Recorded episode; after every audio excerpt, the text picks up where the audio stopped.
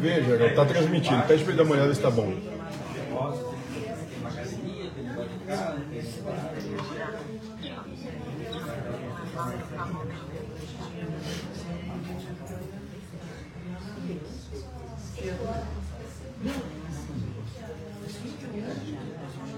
O seu aqui, ele tá indo e voltando.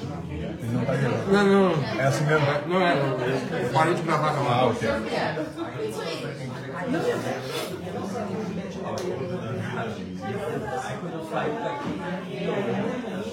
Vê se você tá lendo coisa mais linda do mundo, Haroldo.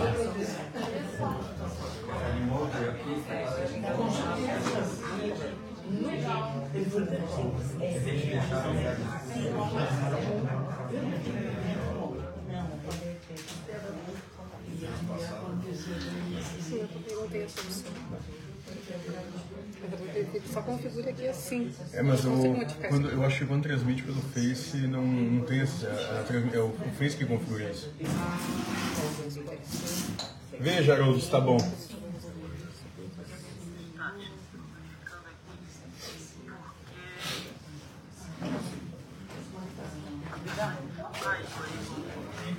É, tem que entrar de novo no Facebook. Ah, Manda o link para ele novamente, por favor.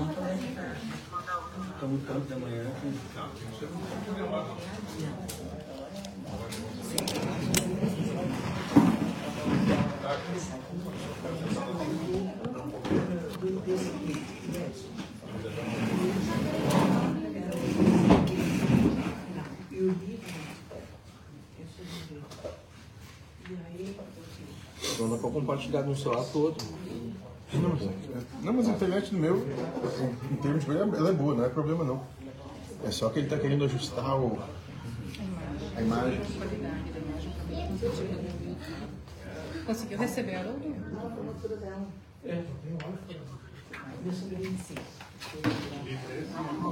Tem um evangelho no Espiritismo, um livro do Espírito aí.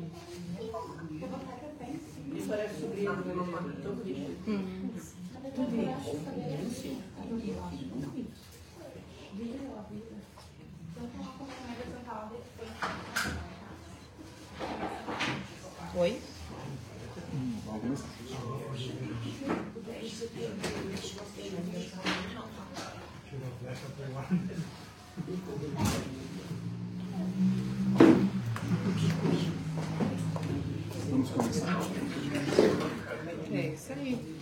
Conseguiu? Deu certo? Recebeu?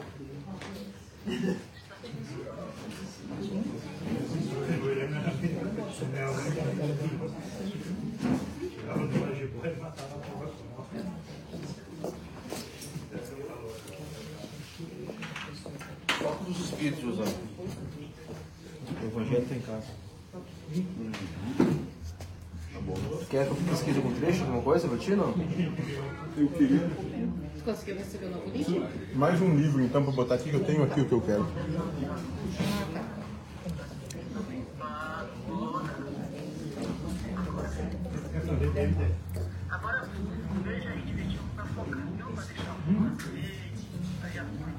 Muito obrigado. Tá, perfeito.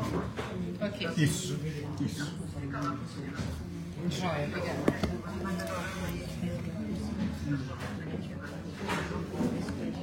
Tá, joia. Obrigada. Até mais. Tchau. Obrigada. Show.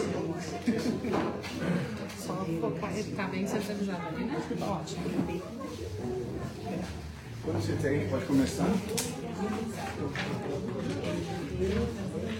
Só vou iniciar aqui, vou começar a falar, mas só iniciar aqui, tá, José? Pela página. E já iniciamos.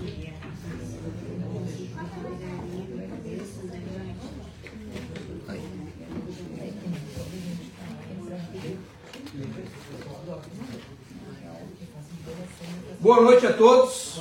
Boa noite, viu, pessoal. A gente, poder, a gente vai iniciar ah, o trabalho agora, a palestra, o estudo, palestra, né?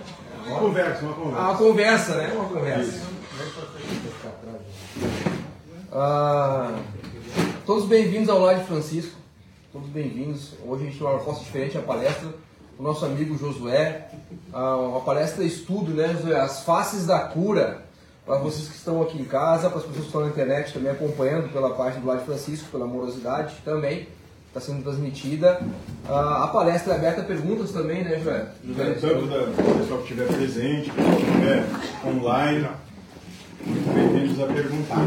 O tema da palestra é as faces da cura. Isso. Ah... O subtítulo é A Doença sob o Prisma de Deus.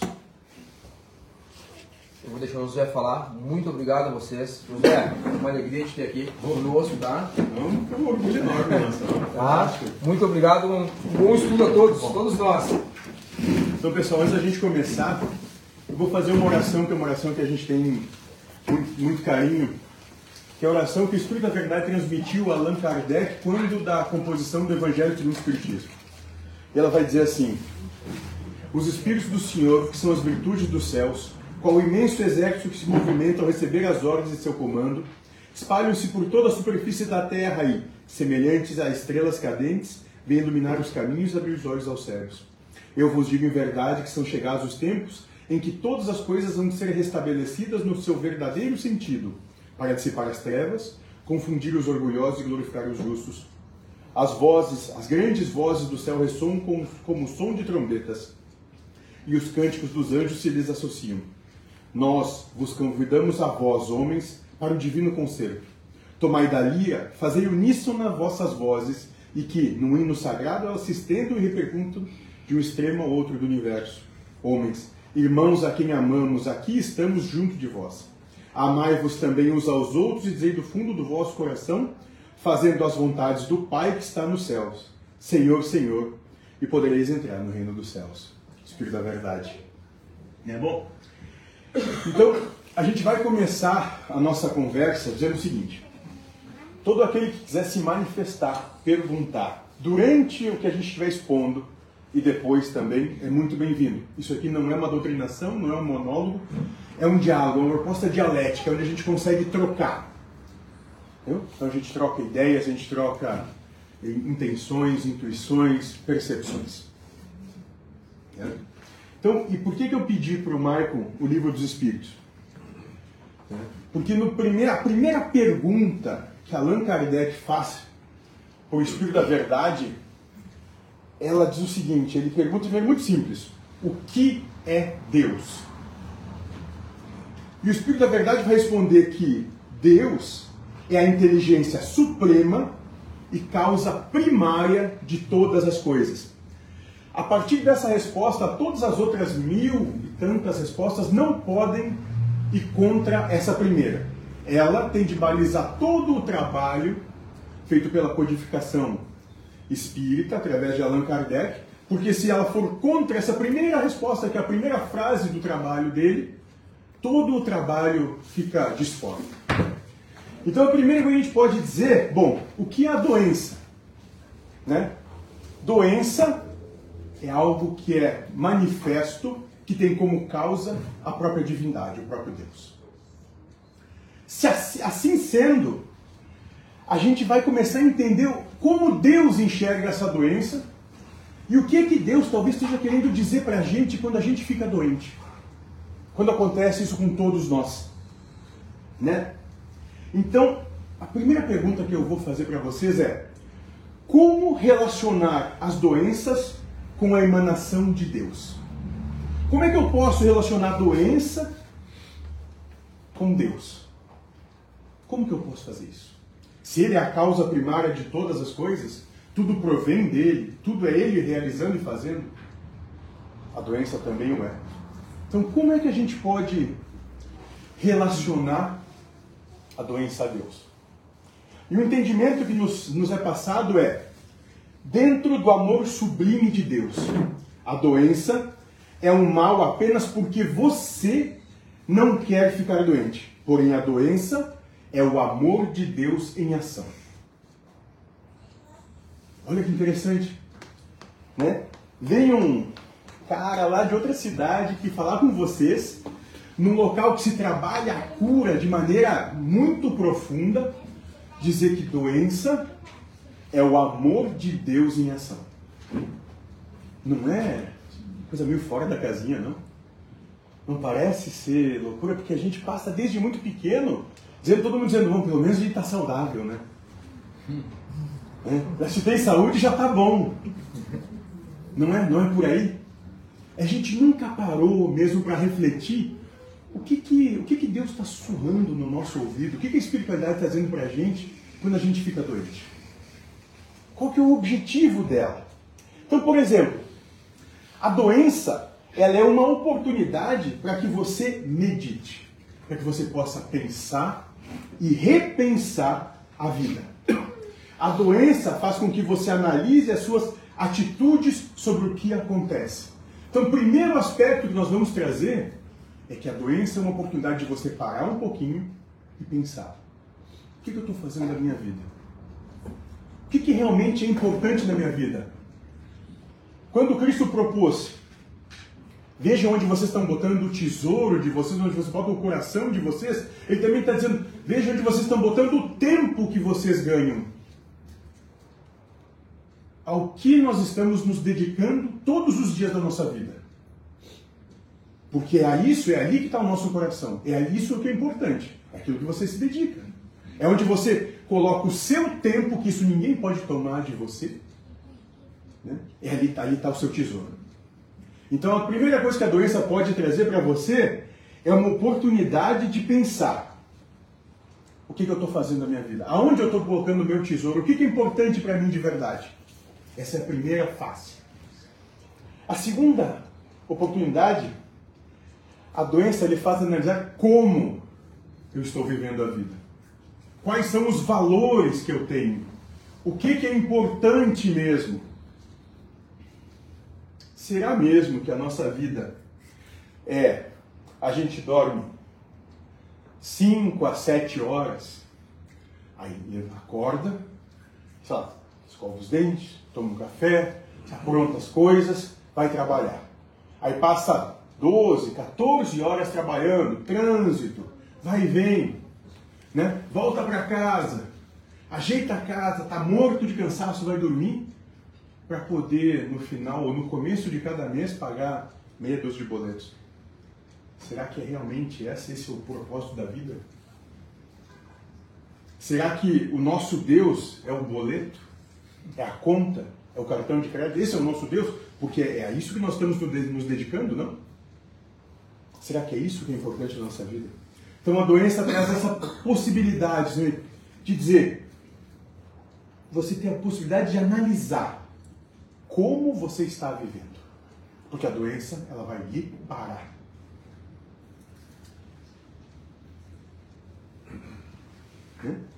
A doença ali estagna.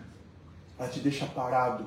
Dependente dos outros, muitas vezes. Onde você não consegue mais por você. Né? Para que você possa refletir sobre a vida. Talvez esse é o primeiro e o mais importante aspecto de, do entendimento de por que, que todos, de alguma maneira, ficamos doentes. Porque nós vivemos de maneira tão automática tudo, achando que tudo está certo e que é assim mesmo, que a gente não para para refletir. Cara, o que, que eu estou fazendo aqui? O que, que é importante para mim? Sabe, é, tem o, entidade que o Marco conhece, que trabalha com a gente, que é o mentor, que ele diz uma coisa mais ou menos assim: quando vocês desencarnarem, vocês vão ser postos de frente para o universo, para Deus, para a espiritualidade. E a pergunta que vai ser feita para todos vocês, indiscriminadamente, é a seguinte: o que você fez da vida que nós te damos?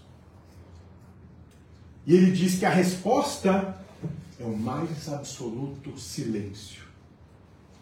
Raros são os casos que não é assim. É o mais absoluto silêncio. Por quê? Porque nesse momento a gente realmente reflete e vê o que, que eu fiz, o que, que foi importante para mim. Quais eram os valores que eu. Com quais valores eu lidei na minha vida toda que me fizeram chegar até aqui? Ao que, que eu me dediquei? Né? E nesse mais absoluto silêncio, o que brada alto, segundo o mentor, é a culpa.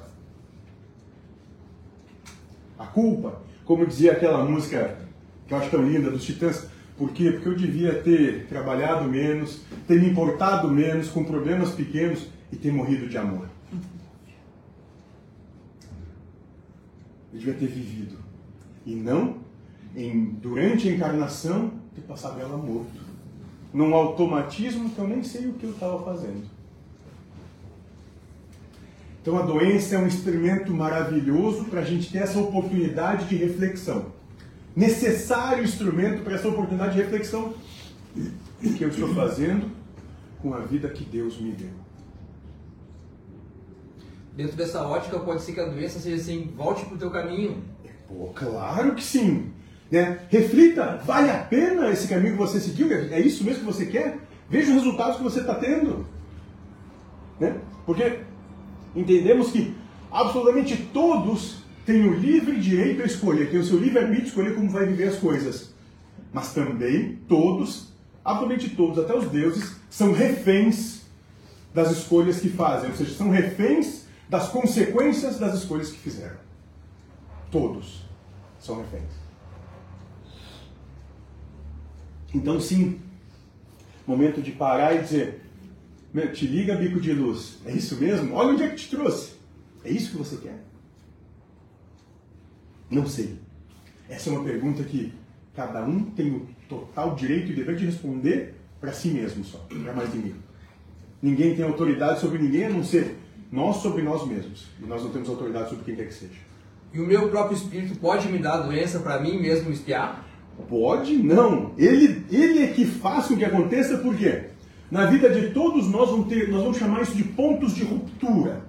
Ou seja, nós, as nossas escolhas vão acabar levando a gente numa determinada situação que não dá mais. Acabou.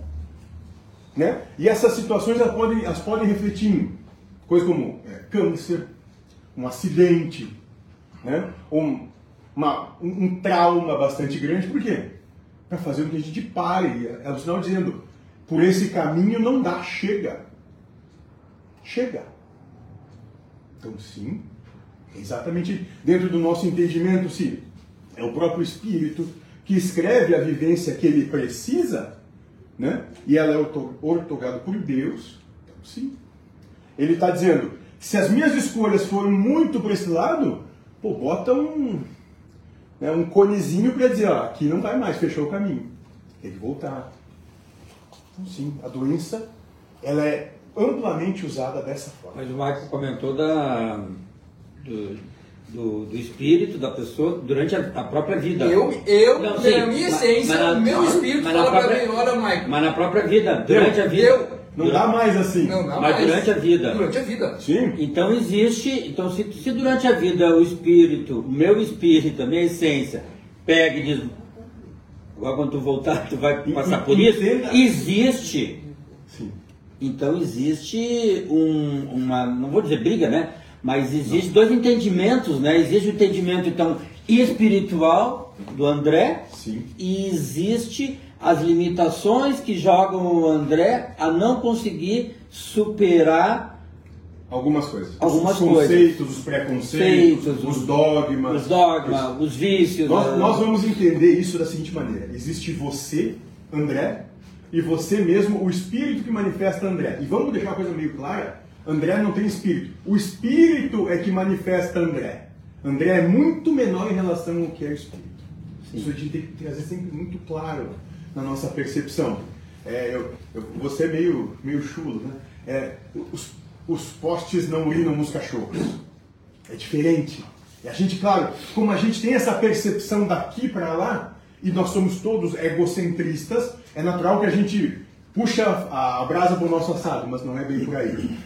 Entendeu? Então, sim, o que acontece é, entendendo, esse cara aqui, o espírito, entendendo que as escolhas que estão acontecendo não estão me levando para os resultados que eu preciso, bom, vamos mudar o caminho.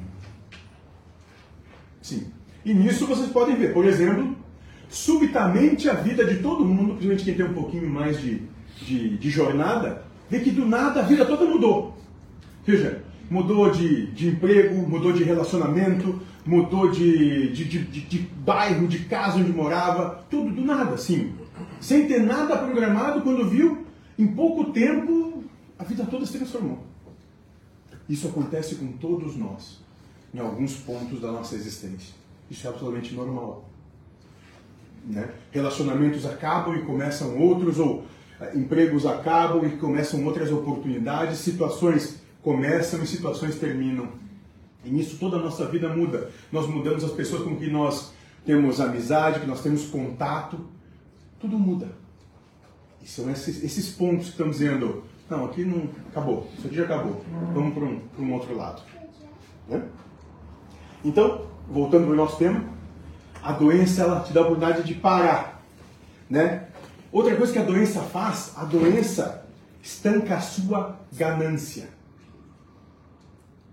Já pararam para pensar nisso? Quem está doente estanca a sua ganância.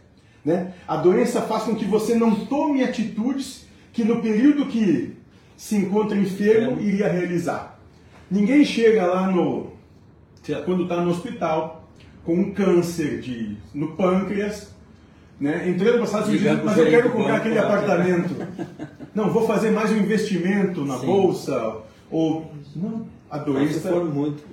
a doença vai estagnar a tua ganância. Por quê? Porque você aí você passa a detém coisas que são mais importantes nesse momento. Não é aqui, isso não é importante.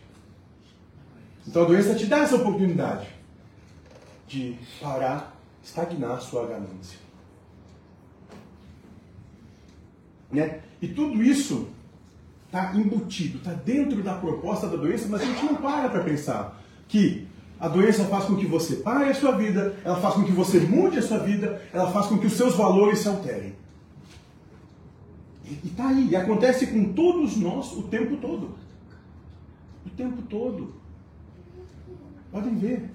Vamos colocar a ansiedade como uma causa dessas? Claro que sim, e grande causa. Né? A gente vai entender que, de modo geral, todas as, as o que acontece no físico é, é, é, nada mais do que consequência do que está tá no aspecto das emoções.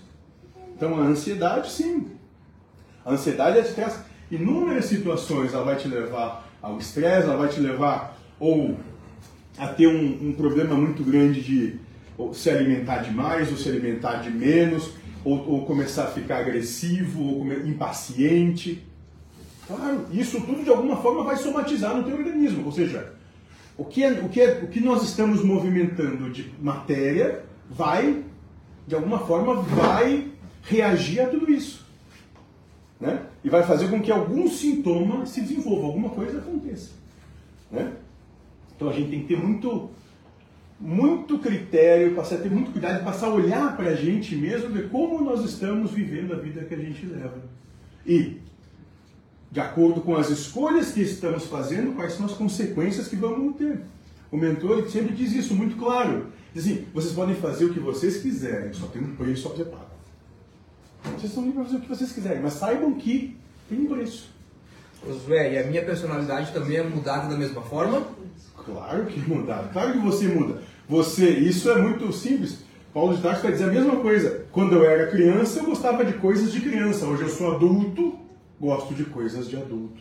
Então, ou seja, com o passar do tempo, com o avanço das experiências que a gente vai lidando na encarnação, nós vamos mudando os nossos valores. Isso é absolutamente natural. Basta ver. Né? Nós estamos aqui de modo geral com pessoas que já têm uma caminhada um pouco maior. Lembrem como eram os valores. Lembrem que. Vamos começar pelas, pelas mulheres aqui. Qual eram os sonhos que tinham quando tinham 15, 16 anos? Como era? A vida se transformou e se realizou exatamente como planejaram? Isso. Vocês são as mesmas de quando tinham 15, 16 anos? Têm os mesmos valores? Continuam querendo as mesmas coisas? Todos nós nessa caminhada vamos nos aprimorando e mudando de alguma forma. Todos nós. Os valores vão mudar. Os nossos valores vão ser outros. Faz parte. Faz parte desse processo. E essa é a maravilha. Já pensou se a gente lá com 40, 50, 60 continuasse pensando como quando tinha 15 anos, né? olha que loucura que ia ser. Viu como essa, essa coisa ela é muito bem esquematizada, essa tal de encarnação. Ela é muito bem esquematizada. Né? Talvez com uma inteligência que a gente nem consiga mensurar. Né?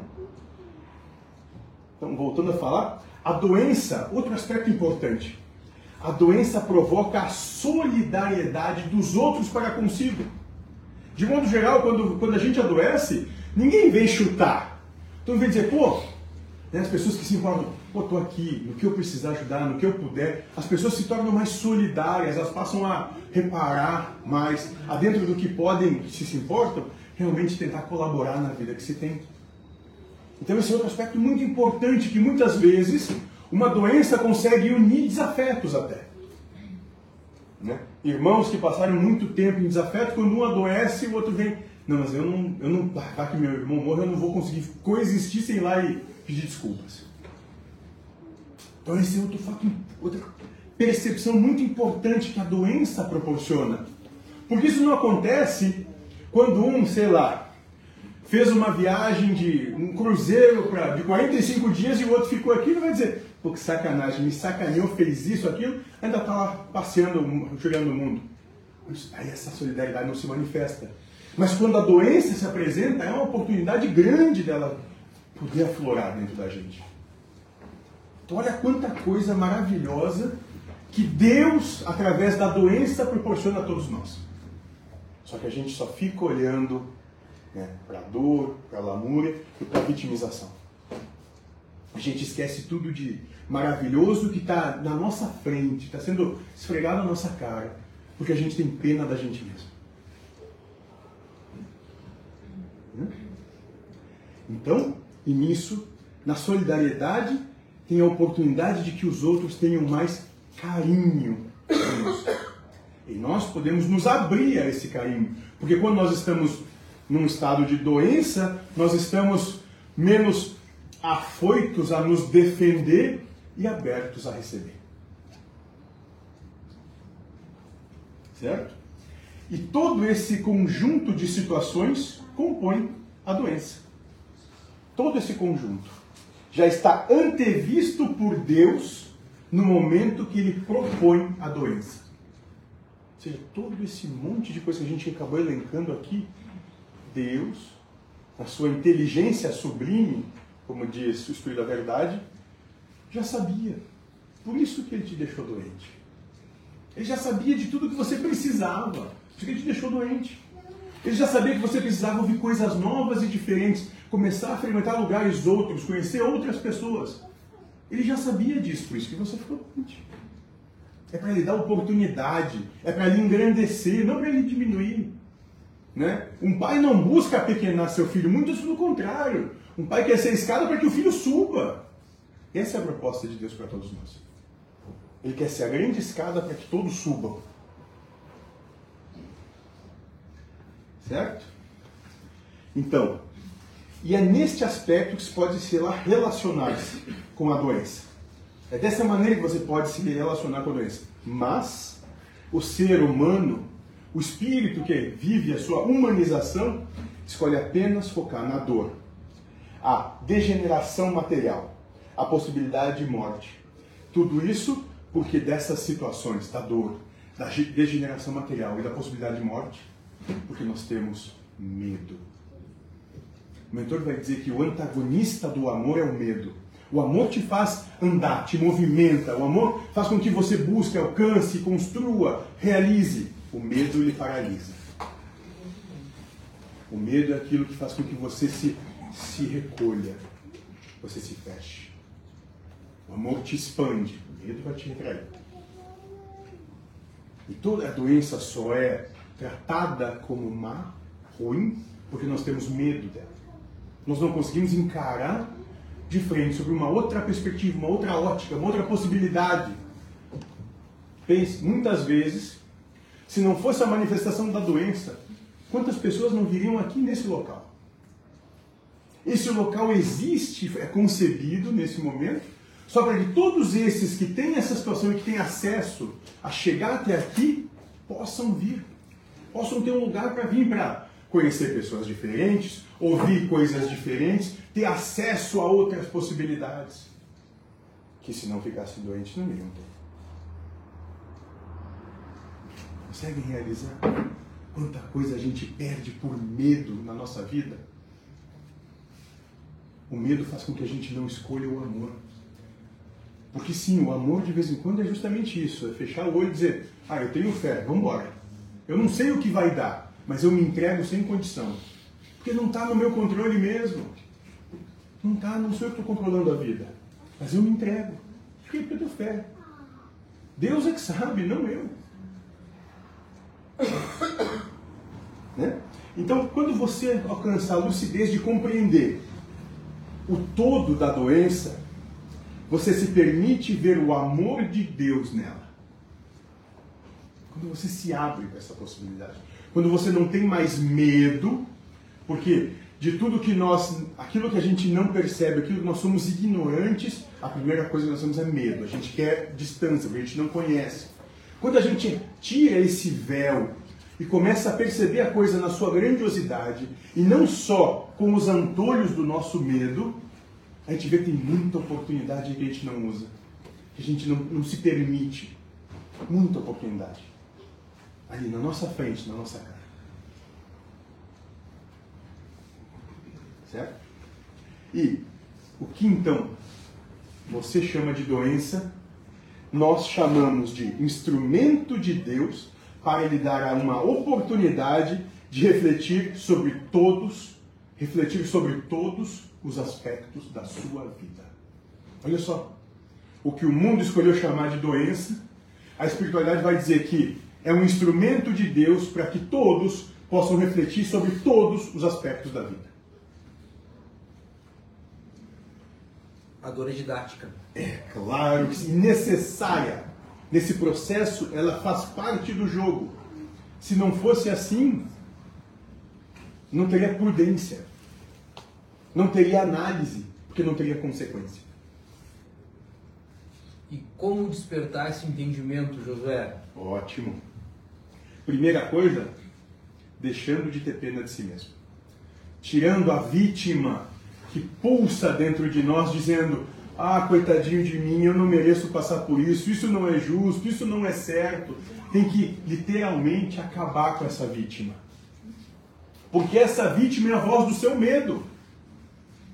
Dizendo para você: para, não vai, não fica, não acontece, não, não vive. Morre vivo, e nada te acontece. Se nós ouvíssemos o medo todos os dias, a gente não saía nem da cama. Porque abrir os olhos já passa a ser um risco. E aí você tem uma escolha bem simples. Ou você tem o risco de que seja um dia péssimo, ou você corre o risco de ser o melhor dia de todos. E todos os dias podem ser o melhor dia de todos. Isso é uma escolha. Esse é o arbítrio, esse é o grande presente que Deus, Deus que Deus dá para todos nós, todos os dias, quando a gente abre os olhos. A possibilidade de escolher.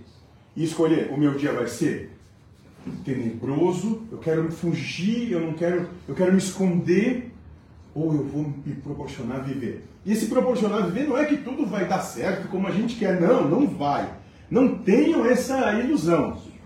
As coisas, nós vamos ter os altos e baixos, as vicissitudes da vida, elas vão acontecer, elas vão se manifestar, mas a gente pode escolher perceber elas como oportunidades, como a voz de Deus recuando, resson, é, ressonando na nossa vida. Essa é a grande oportunidade que a gente tem nesse momento. É isso que todo o universo diz para todos nós quando a gente acorda, quando abre o olho. Vá viver, aproveite o seu dia, faça o que você pode hoje, viva, viva e viva feliz. E felicidade não tem nada a ver com ter uma vida boa, é viver bem. É diferente. Joga um jogo de liberdade. Se permita se libertar. E liberte os outros todos de você. Porque só quem ama liberta. Todo amor se, tem que ser baseado sobre a liberdade. Por quê? Porque o outro, quando liberto, só fica porque realmente ama. Acaba a posse, acaba a paixão, acaba a prisão e o domínio. Só fica e se estabelece quem realmente ama quem podendo estar em qualquer outro lugar, escolhe estar aqui. E aí não tem culpa, não tem pesar, não tem dor. Porque livremente escolheu essa situação. E aquele que livremente escolhe também diz para si: Eu escolhi e eu estou disposto a pagar o preço por isso. Esse é o preço. Então eu fico, porque eu escolhi isso mim. Ninguém me obrigou. Porque livremente eu estou aqui. Então, dessa forma, a doença nos oportuniza a fé e a resignação. Se você se entrega à doença, você morre, você desiste da vida. No entanto, se você luta com fé, se entregando a Deus, se você abandona o individualismo nessa doença, você recebe uma oportunidade enorme de trabalhar a sua própria fé. Eu tenho um câncer, vamos dar um exemplo, tá? Vamos trazer para a vida, para nós, tá? Descobri que eu estou doente. Ótimo.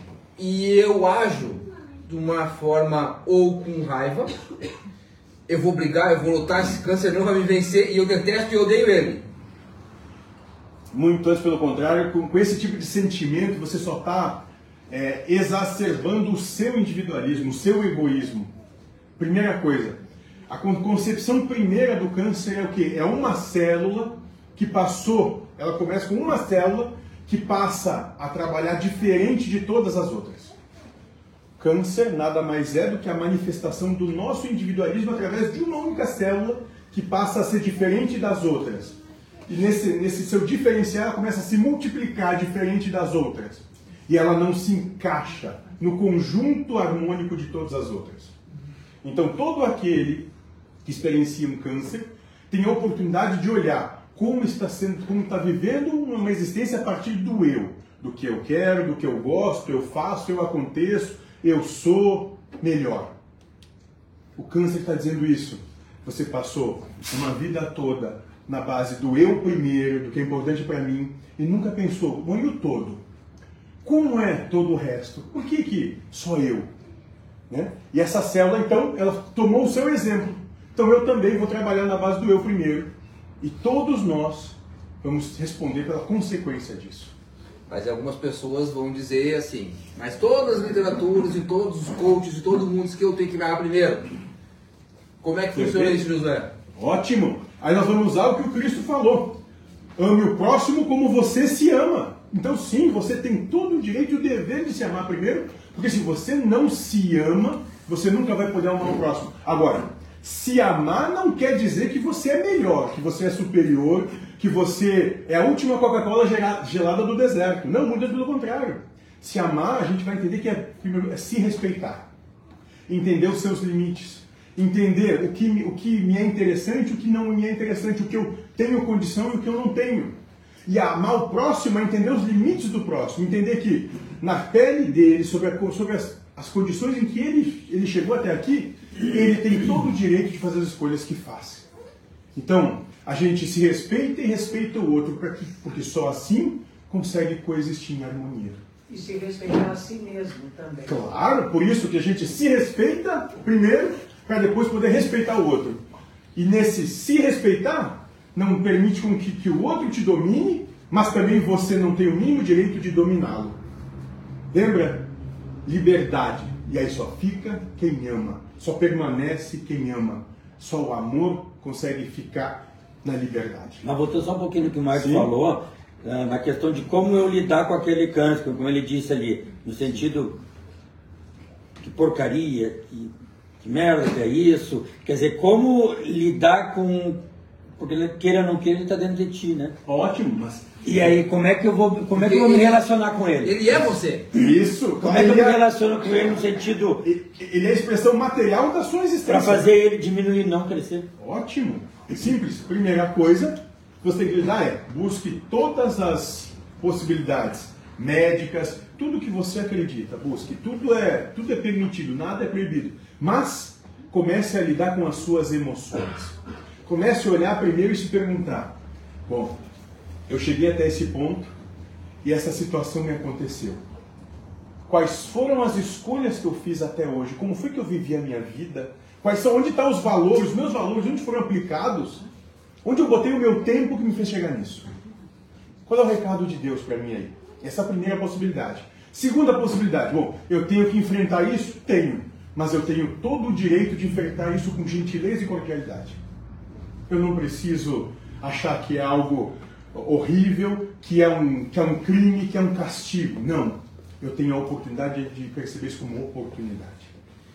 Como um momento onde eu posso olhar para mim, refletir, analisar, trazer as pessoas que me são caras para próximo, aquelas que me têm como caro a elas, que elas venham também. Eu tenho a grande oportunidade de melhorar e implementar uma vida nova e diferente, com outros valores. Né? E quando a gente começa a fazer isso, naturalmente toda a nossa energia começa a mudar. E com isso eu não estou dizendo que o câncer vai, vai desaparecer ou não vai. Isso é irrelevante. Não é isso que importa. Porque naquele dia, e naquele dia todos nós vamos chegar, vai importar só essa resposta. O que você fez com a vida que eu te dei? Essa é a resposta que vai importar. É isso que nós todos vamos ter que responder. É só isso.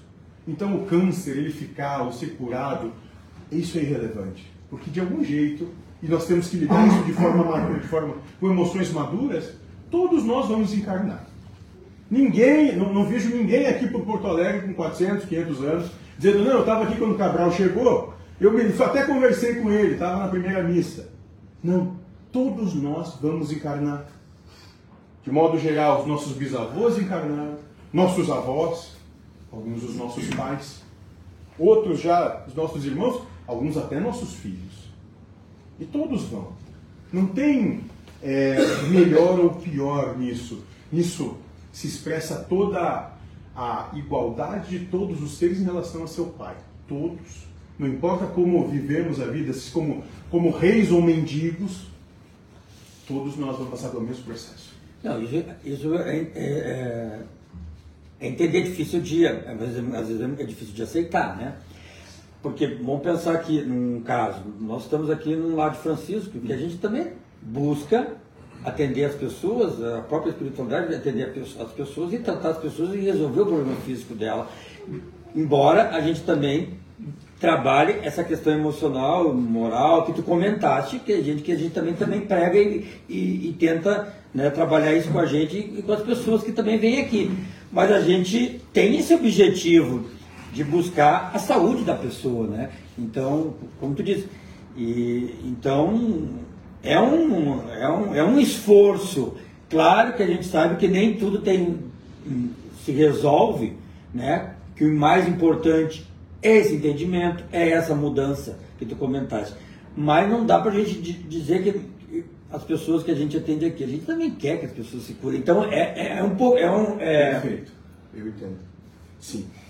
Você tem todo o direito e é louvável que tenha o entendimento de que sim, você está dedicando o seu tempo, você está dedicando, dedicando o seu amor e você quer um resultado. Você gostaria de ver, mas você não pode prometer. Porque se prometer, você está sendo leviano, não está no seu, não, não tá no seu poder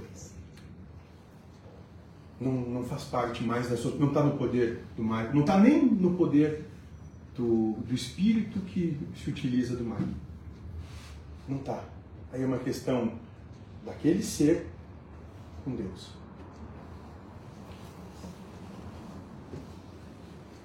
Mas é que Deus dá a ele vários caminhos para que ele busque isso. Às vezes chegue até um local que transforme a mente dele Perfeito. e que se cure perfeito e que se cure. Sim, como acontece. Mas não quer dizer que essa seja a regra. Isso tem que ficar muito claro.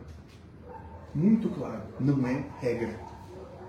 Alguns sim vão. Por quê? Porque dentro da sua caminhada tem esse merecimento de chegar até lá e de passar por isso. Faz parte da vida. Né? Isso estava no caminho deles. Outros estavam no caminho deles que esse seria o último, último ato. E também é perfeito assim. Porque senão nós vamos começar a fazer promessas que não podemos cumprir.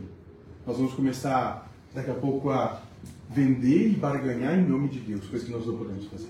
Tu falou de caminho. Esse caminho é caminho de reencarnação ou é o caminho que na realidade a gente também cria dentro da própria existência? Também? É o caminho que já está traçado na própria existência.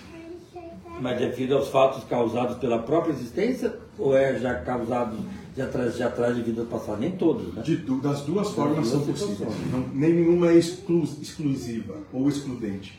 né? Pode vir de acordo com, o que com as escolhas feitas, como pode ser também que foi dito, olha, vou chegar nos meus, sei lá, 68 anos e eu, e dentro do que eu me, que eu, eu me propus a realizar, foi realizar, eu tenho que desencarnar porque deu. Né? Hora de, de assim, a carteira, né, a carteira do trabalho assina, carimbou, entrega lá, e é isso. Vamos se preparar para uma próxima. Josué, eu- eu- e agora eu sou. Mas Josué, tu tá falando na frente, coisa linda, mas eu trabalho, eu estudo, eu vou no centro espírito, eu vou na igreja, eu vou no terreiro de Umbanda, eu sei, eu leio, mas que vazio é esse? Que doença é essa que existe dentro de mim? né? Como que eu curo essa doença, Josué? Se dedicando com amor ao seu próximo. E o próximo quem é o primeiro que tiver na sua frente. Esse é o próximo. É aquele que está mais próximo de você. E esse mais próximo pode ser a, a sua esposa, o seu marido, o seu filho, a sua filha, o seu pai, a sua mãe, o seu vizinho, o seu chefe, o seu amigo. Esse é o próximo. Até o Dedicando. trabalho. Oi? Até o seu trabalho com os colegas. Até o seu trabalho. Claro, o seu vizinho. O, seu próximo pode ser aquele que você estava dirigindo e ele te fechou. E você tem todo o direito de dizer: ele deve estar com mais pressa que eu, está tudo bem. Você tem todo o direito de dizer isso. Esse é o seu próximo. É o que não. E aí cada um. É porque as pessoas, eu acho, né, que vai ser sempre alguma coisa fantástica Ah, na não. minha vida. A minha vida vai ser baseada em coisas astronômicas. Não pode ser um cotidiano. complexo de super-herói, né? Então, ainda mais nesse no, no momento que a gente vive, é, é muito tá muito em moda querer que todos sejam super-heróis e que a vida se manifeste como se tivéssemos superpoderes, coisas grandes vão acontecer. Não, o mentor vai dizer que o verdadeiro milagre, os grandes milagres, eles acontecem nas mínimas coisas da vida, quando nós estamos tendo a oportunidade de ser é, sarcástico, ser rude, grosseiro, violento, escolhemos de estar tudo bem. Não tem problema. Nós fazemos uma escolha emocionalmente madura, tendo tudo dizendo para a gente explodir e ser infantil nas nossas emoções, nós escolhemos um posicionamento maduro. E não. Dois, eu, não, eu, não, eu escolho não conflito. Eu não preciso disso. Mas é um tudo bem, tudo bem. É o tudo bem, que eu digo que você larga, tá tudo bem. Não, é o que está acontecendo, não dá para mudar. Não é um segue. tudo bem entalado. Ah, não, daí, aí é o que eu, tem duas coisas também diferentes. Uma é a aceitação. Aceitação é o primeiro estágio. Mas você aceita porque não tem condição de mudar. Então você aceita. E assim o segundo estágio é a compreensão. A compreensão é quando você não, não aceita mais, você compreende. Bom, é a vida como ela está se manifestando, é o que tem para o momento. Eu não consigo mudar isso mesmo. Tá tudo bem. Não vou ficar eu me martirizando né, por algo que está acontecendo está além do meu controle, está além das minhas capacidades. Eu largo, solto, não tem problema. Eu compreendo. Não é, não é para ser agora, não é o momento, eu compreendo, está tudo bem. Está tudo bem. Entende? Essa, essa é a compreensão. A gente vai chamar isso de lucidez. Né? É abrir os olhos e permitir né, tirar os antolhos e olhar para o horizonte, olhar para todo esse espaço aberto, para tudo isso que há realmente. Dizer, bom, essa é a vida que tem. Cada um é um ser totalmente diferente de todos os outros, vivendo o seu drama pessoal e eu vivendo o meu também. Né? Cada um com as suas dificuldades, com o que lhe é mais fácil. E está tudo bem. É assim Quando a mesmo. gente continua pensando, é, que nem aquela. De, não, é, perco a mil, mas não perco a piada. Quando a gente não se segura. Pode ser. É uma maneira de, é uma maneira de ver. Mas entenda que nem todos têm o mesmo senso de humor. Isso é muito importante. Porque muitas vezes aquilo que para nós pode ser só uma piada, Ou é com ironia? é para o outro pode ser aquilo que ele não tinha condição de ouvir naquele momento. Né? E aí eu me lembro de Chico Xavier quando ele dizia que eu prefiro que me agridam a ser o agressor. Essa é a escolha. Essa é a escolha madura. Né? Se tem que alguém passar por isso, tudo bem, sou eu, não tem problema, eu vou. Né? Me lembro dos primeiros cristãos em, cristãos em Roma. Né? Quando disseram, quando Nero decreta o seu o circo, né? As suas situações e começa a, a perseguir os, os, os cristãos e colocá-los no para ser alimento das Sabiam que morrer todos, né? E se resignaram. É, não é o que vai acontecer, não tem jeito. Não tem jeito. É, e vamos lá. Eu me lembro, tem um filme bem interessante que é Paulo, Paulo de Tarso, não me engano, o último que saiu. E tem um personagem que ele faz o, o Lucas, né? Também Médico. é, o médico, exato, é o Lucas.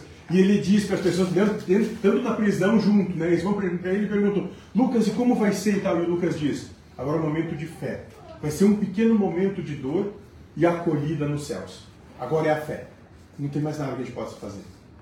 E, e aí os cristãos foram e iam e se entregavam. Nós vamos morrer de qualquer jeito, não tem o que fazer, vamos.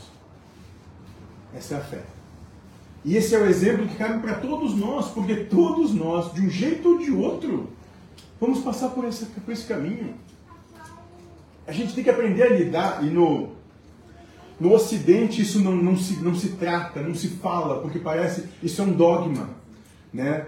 É, um, é uma coisa que a gente não, não lida, desde, deveria começar a lidar nas crianças, que a morte é algo absolutamente natural. Tão natural quanto o parto da nova vida é o óbito tão natural. Vai acontecer. Nós temos que começar a lidar isso de maneira madura. Porque ela vai acontecer. né? É da natureza da existência isso. Então nós temos que bem nos preparar. Tem um, o, o pai da filosofia, Sócrates, dizia exatamente isso. Viver nada mais é do que se preparar para bem morrer. Porque a gente não vai fazer mais nada. Em algum momento vai chegar para todos. Então, nós devemos bem nos preparar, ou seja, ter uma vida bem vivida, ter um viver bem, para também morrer bem. O mentor vai dizer que o que, que vai acontecer quando a gente desencarnar? Todos nós. Aí ele deu um exemplo, disse, é isso aqui, ó. Não, eu não vou desencarnar. Isso. É assim. É assim. É um estalar de dedos. Você nem percebe. Então você vai desencarnar e você vai chegar lá com o mesmo estado de emo- emocional que você estava um instante antes de desencarnar. Então se você nesse estado emocional tiver tranquilo, se você tiver consciente das coisas, se você tiver em paz e feliz, você vai chegar lá tranquilo, consciente, em paz e feliz.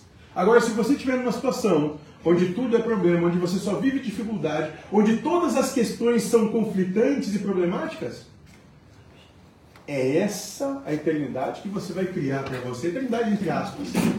Mas vai ser um bom período até que você se desligue disso. Então nós temos de nos preparar para bem morrer. Isso é importante. E a doença, não vou fugir do tema, né? A doença é um dos instrumentos que Deus usa para a gente ter essa percepção, para nos prepararmos para bem morrer. Isso é necessário, é relevante que se fale sobre isso, que vai acontecer. É muito relevante, isso é muito importante. Né? Então, vai chamar para falar aqui de resignação. Eu estou com uma idade avançada, não posso mais fazer o que fazia no apogeu da juventude. As coisas vão mudar. E que bom que mudam. Que bom que a gente tem a possibilidade de ver as coisas por outros prismas, outros ângulos. Que bom que com o tempo, com o passar do tempo, a gente vai deixando muita picuinha. Quantas coisas que a gente fez quando tinha lá 17, 18, 20, 25, que eu olha, hoje e diz assim, que vergonha, meu Deus do céu, ainda bem que eu não falo para ninguém. Porque se soubesse, tenho tanta vergonha. Desnecessário. Mas só com o embranquecer dos cabelos que a gente vai aprender isso. Naquela, naquele momento a gente não sabia. Naquele momento era todo amor que a gente aprende. podia dar. É, eu tenho um amigo meu aqui que acho que tem 15 anos, embora ele já está se aposentando. Né? É. Então, é nesse ponto, quando você não compreende a sua velhice e você vê a sua velhice como uma doença, você busca manter-se falsamente jovem, submetendo-se aos mais variados processos, procedimentos, para não demonstrar o óbvio. E esse óbvio é que você já tem uma ótima idade que você já chegou no seu apogeu da sua maturidade. E que esse é o momento que você tem tudo para dar para todos aqueles que estão vindo. Porque você já trilhou esse caminho, já sabe os dramas, já sabe os conflitos, já sabe o que vai dar. Então você tem todo o direito e a possibilidade de dizer: olha, vocês podem fazer isso. Mas eu, vocês não me enganam, eu sei como é que é e o que, que vai dar nisso. É fácil. Né? Essa é a ótima idade.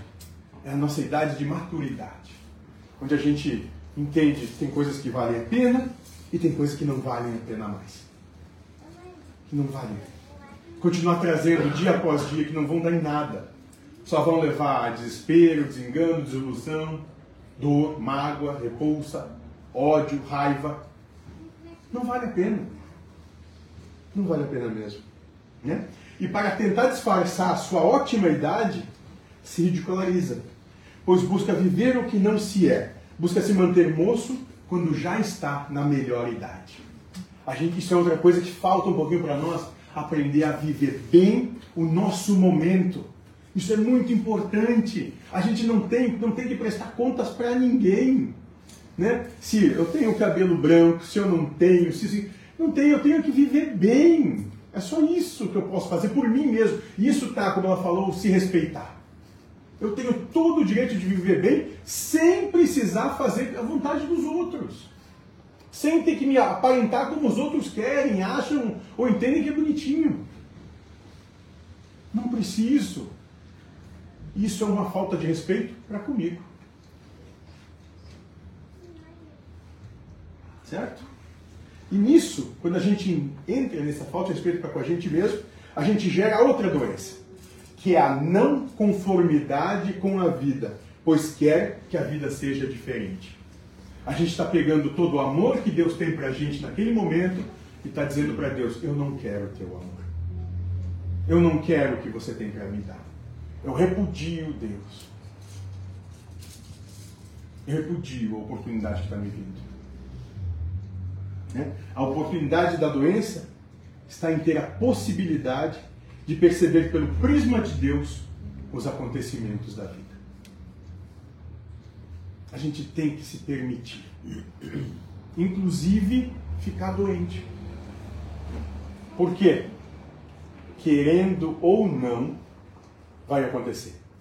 Vamos fazer um exemplo bem aqui entre nós. Quem aqui nunca ficou doente até hoje? Um um quilômetro. Ah, não, não fiquei. Estou aqui há, há 20 anos, 30, 40, 50, 60, 60. Não fiquei. Alguém pode levantar a mão e dizer, não, eu não fiquei. Isso. Então nós temos aí dois caminhos bem, bem delineados. Ou você acha isso ruim, mal, se vitimiza, começa a ficar depressivo. Ah, por que, isso acontece comigo? Porque eu, quando você diz não, eu tenho que olhar para a minha vida, alguma coisa está acontecendo, eu tenho a oportunidade de me reformular, de me refazer nesse momento. Eu tenho essa oportunidade. Vou aproveitar ela. O cavalo está passando. Monte-o. Siga. Se realize. Certo? E o prisma de Deus é esse como a gente falou, que a doença, né, sobre o prisma de Deus. A doença, o amor em ação. Tudo que acontece tem amor em sua essência.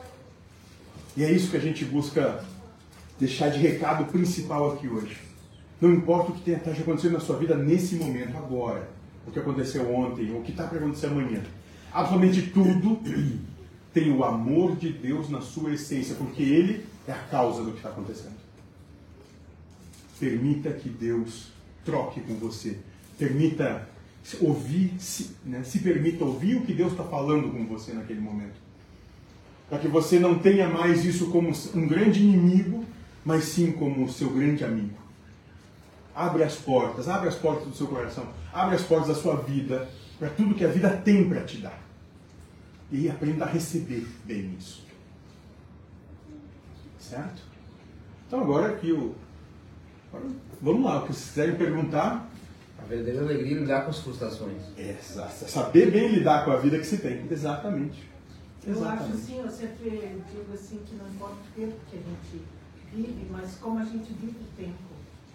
E eu acho assim, eu queria que a senhora me explicasse assim, eu acredito assim que Deus está em cada um de nós, ou a gente faz o bem, ou a gente Sabe que nós, nós já discutimos muito isso com o mentor, e ele vai dizer que todos, absolutamente todos os seres, são emanação de uma expressão de Deus.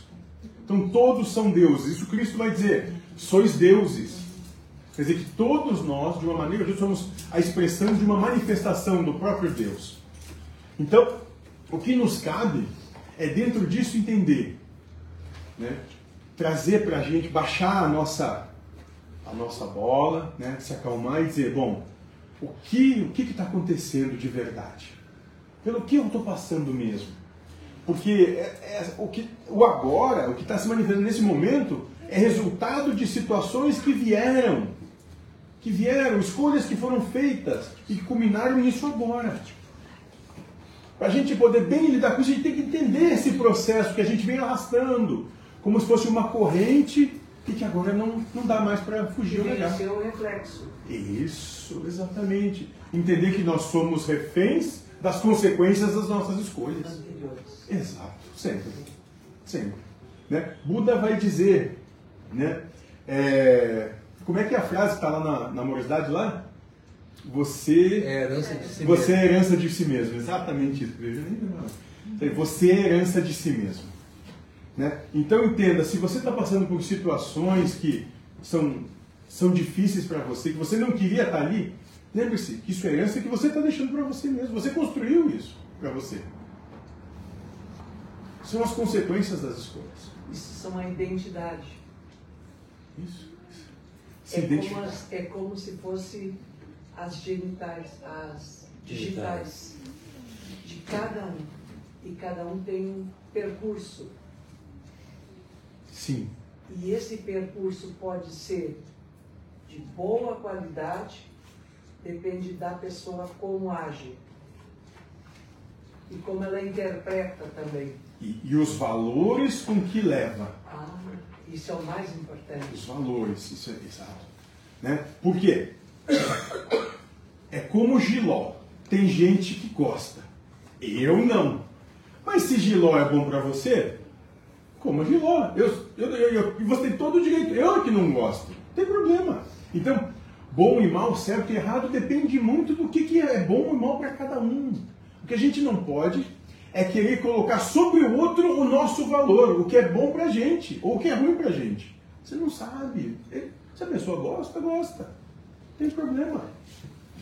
Josué, eu sei que não tem nada miojo, né? Do Nada dia, mi- do dia pra noite. Mas talvez a gente pode aproveitar a pessoa que está em casa, está acompanhando, algum de nós, né? Pode dizer assim, bom, José, eu te ouvi, mas pra mim é tudo muito difícil, eu demoro a digerir, a entender tudo isso aí que tá falando pra mim. Josué, tu tem algum caminho iniciático pra mim iniciar caminho. isso, José? Sim, De, de tudo que tu falou pra mim, aonde eu possa começar, pelo menos olhar pelo cantinho da fechadura. Sim, sim, tem. Tem um caminho iniciático, assim. Dentro do, da minha, do meu ponto de percepção, né? Primeira coisa é você pegar e tirar, parar de olhar para o chão e para o próprio umbigo, levantar a cabeça e ver que o seu drama é o mesmo drama de todo mundo. Não tem ninguém pior, não tem ninguém melhor. A partir disso, você pode começar a perguntar para si mesmo: aonde ou em que situação ou que contexto eu me sinto bem? Então, vamos entender que tem gente que vai se sentir bem num centro espírita. Se se sente bem ali, vá ali, vá comungar, vá trocar, vá buscar informação. Se você se sente bem num centro universalista, vá para o centro universalista. Se você se sente bem numa igreja, vá para a igreja. Se você se sente bem no seu centro comunitário, cuidando da sua comunidade ali, se coloque a esse serviço, mas o caminho iniciático que nós propomos é passe a servir o próximo. Seja da maneira que lhe couber, que, que você se sente bem. Não tem caminho certo, cada um tem o seu. E ninguém pode tomar o caminho de ninguém. Cada um tem o seu. Esteja onde você se sinta bem. Não tem problema algum. Né? Passe a ter um olhar de servir a vida, servir o próximo, servir o universo. E nisso o universo passa a cuidar de você também. Porque você abandonou o seu umbigo para cuidar de uma coisa muito maior. E aí essa coisa muito maior também vai te pegar e vai dizer, como você cuida da gente, então nós vamos cuidar de você também. Vai te abraçar porque você abraçou primeiro. Entender que a máxima do Cristo quando ele disse, né, o primeiro dos mandamentos é amai o Senhor seu Deus sobre todas as coisas, aquele para você entender se você está amando Deus sobre todas as coisas, é você se sentir amado por Deus com a vida que você tem. Aí você vai estar amando Deus sobre todas as coisas. Enquanto você não se sentir amado por Deus com a vida que você tem, esse amor não se manifesta. Você não está manifestando ele. Então é isso. E para você sentir amado por Deus, passa a servir então a vida que te deu, que você tem. Esse para mim, dentro do que eu entendo, é o, é o caminho. E eu tenho uma, uma, mais uma pergunta. Ah, Quantas forem? Não tem pressa não. Eu, vamos dar um exemplo. Eu sei que eu tenho que emagrecer.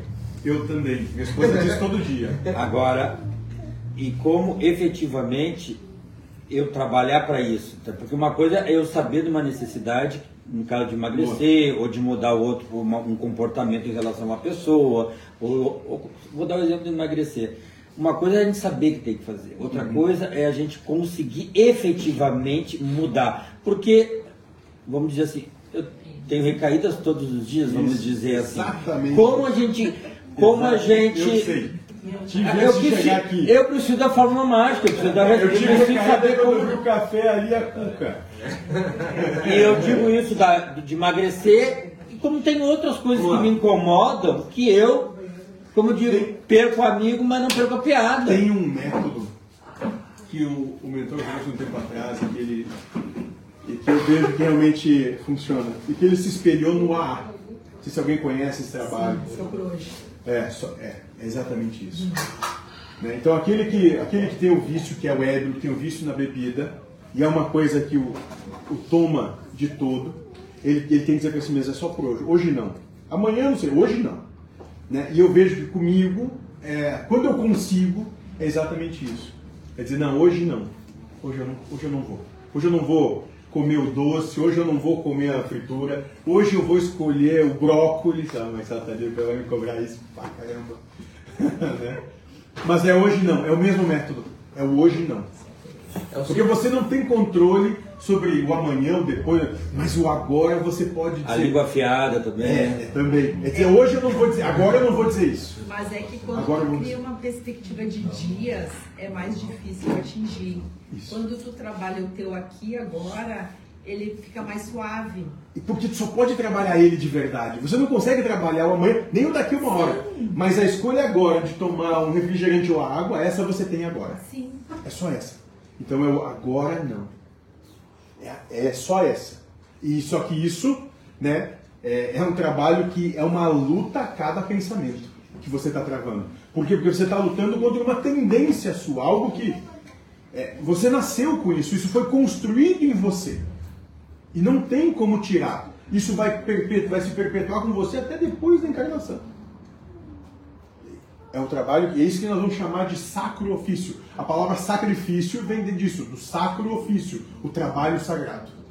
Sacrificar-se é trabalhar de maneira sagrada.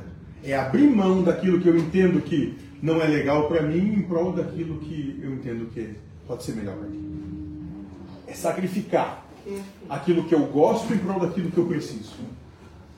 Sacro ofício. É fácil? Não, não é. Não é. Porque tudo na sua vida, quando você começar a tomar essa atitude, vai te puxar para outro lado. Eu vou dizer por mim. Né? Eu fiz alguns exames aí, ela ah, tá pré-diabético. Tem que cortar o açúcar.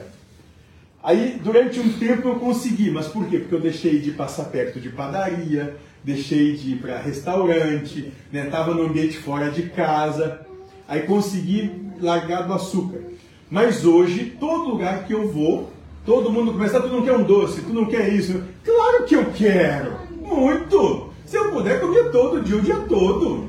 Por quê? Porque essa é, essa é a minha má tendência, esse é o meu vício. Esse é o meu vício. E é nesse momento que eu tenho a oportunidade de dizer agora não. É fácil dizer agora não? Não, não é. Todo dia, então, é complicadíssimo.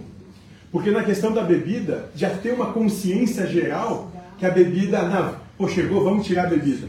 Vai visitar tua mãe para ver a primeira coisa que ela bota na mesa. Né? É um bolo, é um doce, é um negócio, é a primeira coisa. O café. Se tu não é, come é pior ainda. É, não, é, é, é um desfeito. Né? Exatamente. Aí um café, né? Aí, aí, comprei, aí, a Marcela comprou o adoçante. Ela já faz o café com açúcar. E eu adoro o café que ela faz. Né? Então, ou seja, é lutar contra tudo que representa você mesmo. O que é? É. E não entendo que não tem outro caminho. O adoçante não é saudável. É, é, e o adoçante não é saudável. É pior que você. É, pior- então tome sem adoçante também. É pior ainda. É, tome sem adoçante, tome café sem açúcar e sem adoçante. Pronto. Já uso demerara. É o melhor.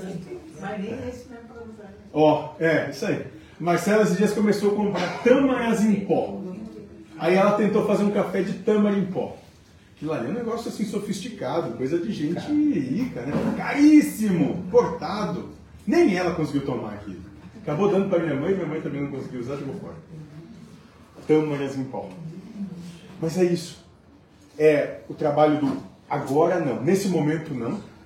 E isso é uma luta a cada pensamento. É uma luta a cada pensamento. Porque tudo em você vai dizer para você: ah, mas é só dessa vez, é só agora. Depois tu faz. É só agora. Eu convivi com uma pessoa né, durante seis anos que ela era alcoólatra. Ele, ele, ele passou 12 anos dentro do AA e fazia 27 anos que ele não bebia. E há 27 anos depois ele acordava todo dia dizendo para ele: hoje não. Só por hoje. Hoje não. Só por hoje não. 27 anos. Porque ele sabia que se ele botasse um copinho desses, voltava tudo igual. E esse cara ele, passou sete anos da vida dele que ele não lembra. Ele, ele acordava com a garrafa de cachaça já do lado da cama. Antes dele abrir o olho, ele tomava uma garrafa de cachaça e ele começava o dia dele. Só por hoje.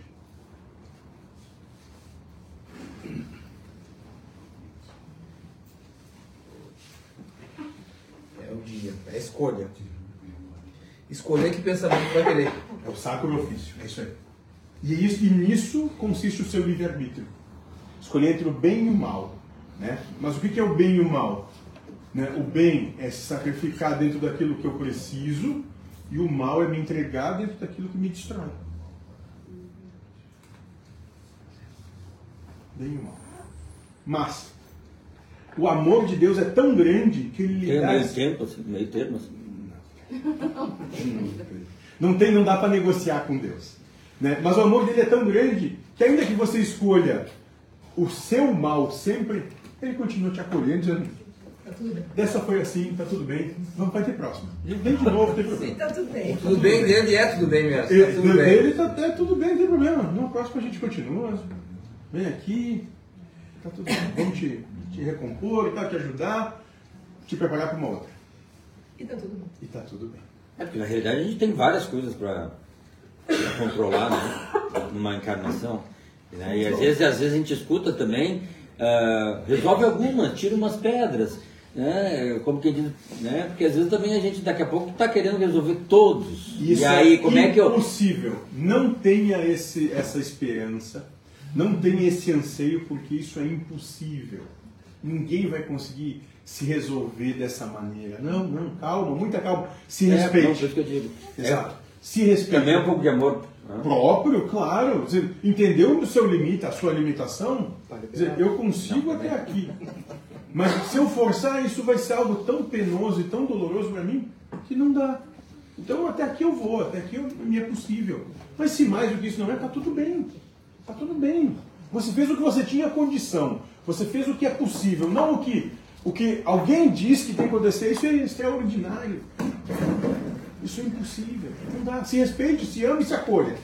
Se receba como você é. Né? Não busque ir além daquilo que você realmente tem condição. Entenda. Bom, eu consigo ir até aqui, até aqui tá. Isso vai ter uma consequência? Receba essa consequência também. Encare.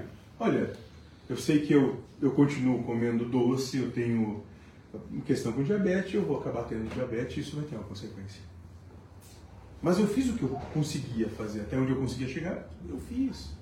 Ah, não era o que dizem que era o melhor? Tá tudo, tá tudo bem. Talvez não era mesmo. Não era para ser nesse momento. Não sei, numa próxima pode ser que tudo mude. Tirar esse peso, essa, essa responsabilidade que nos agride. Porque é uma agressão, é uma agressão à nossa essência. que gera muita Senta, frustração. Boa noite. muito Eu quero agradecer, obrigada. muito obrigado. Ah, E eu, eu eu agradeço. novamente. É só o Marco chamar que a gente vem. Ah, Bem tranquilo, tem Então, problema. com certeza, vou estar novamente. Muito Eu obrigado. me senti dentro do seu assunto, falando sobre doença, que eu trabalhei quase 42 anos diretamente com doentes. Olha que bacana. E tenho um sobrinho fazendo tratamento para câncer. Olha E que tudo assim, aproveitando cada dia como se fosse o último. Que bom. Que fantástico. E, e a gente também aproxima toda a família nesse momento, né? Isso. Viu como ela, ela gera essa solidariedade e esse, e esse reencontro. Essa é a união. Exatamente. Isso é importantíssimo. Muito obrigado. Deus abençoe. Muito obrigado. Muito obrigado. Prazer. Boa noite. Aí nessa questão a gente tá falando de doce e tal. Eu tenho intolerância à lactose. Perfeito. Tá? Então tem, tem dia que tem aquelas. Porque a lactose tem em tudo, né? Praticamente tudo. Eu sei bem, minha vai- esposa também tem vai intolerância. filho, tudo tem lactose. Então tem aquele dia que come algo que tem. Tu sabe o preço que tu vai pagar. Exato. Mas de vez em quando tu faz. Exato. Então por isso que eu digo assim, ó, só hoje eu vou comer. Isso. Certo? Sabe que a Marcela, ela, ela tem exatamente isso. Ela diz assim: "Ó, eu sei que eu tenho uma limitação, então assim, quando eu quero, e quero tem que ser uma coisa muito gostosa, porque eu entendo o preço que eu vou pagar. Tem que ser muito prazeroso. Exatamente. Não, eu sei que eu vou pagar um preço, que eu vou passar mal, que eu vou ficar assim, que eu não vou dormir direito, que amanhã o dia vai ser horrível pra mim. Mas eu estou escolhendo isso consciente. E às vezes a gente fica dias, dependendo da Sim. escolha, é dias muito É, depende do, do que for, porque nem o- aquele remédio resolve. Não adianta. É, isso, ela tem essa mesma situação, acontece. Mas é uma escolha, e ela tem que ser consciente. É, então eu Tem que tenho ser aquele tudo. dia que eu digo, ai, hoje eu vou comer esse pudim porque eu gosto, e tá tudo certo. Isso. Eu escolhi que eu vou ficar alguns dias Desse sentindo jeito. mal, mas tá tudo bem. É. Vai me dar o prazer agora. É que nem a droga, ela te dá um prazer naquele momento e quanto tempo tu vai pagar pra É. tirar ela do corpo? Exato. Né? Então, o que, o que a gente entende é isso. É ter a consciência e não se vitimizar. Ah, mas por que, que é assim comigo? É porque é. Entenda que você não vai mudar. Então, você não vai mudar o que é. Então, é, primeiro você vai se aceitar, depois você vai se compreender. Compreender, bom, é o que eu tenho para agora, estou escolhendo isso mesmo, vai ter uma consequência, está tudo bem, eu estou escolhendo. Está tudo bem, não tem problema. Muito bacana. Quem mais?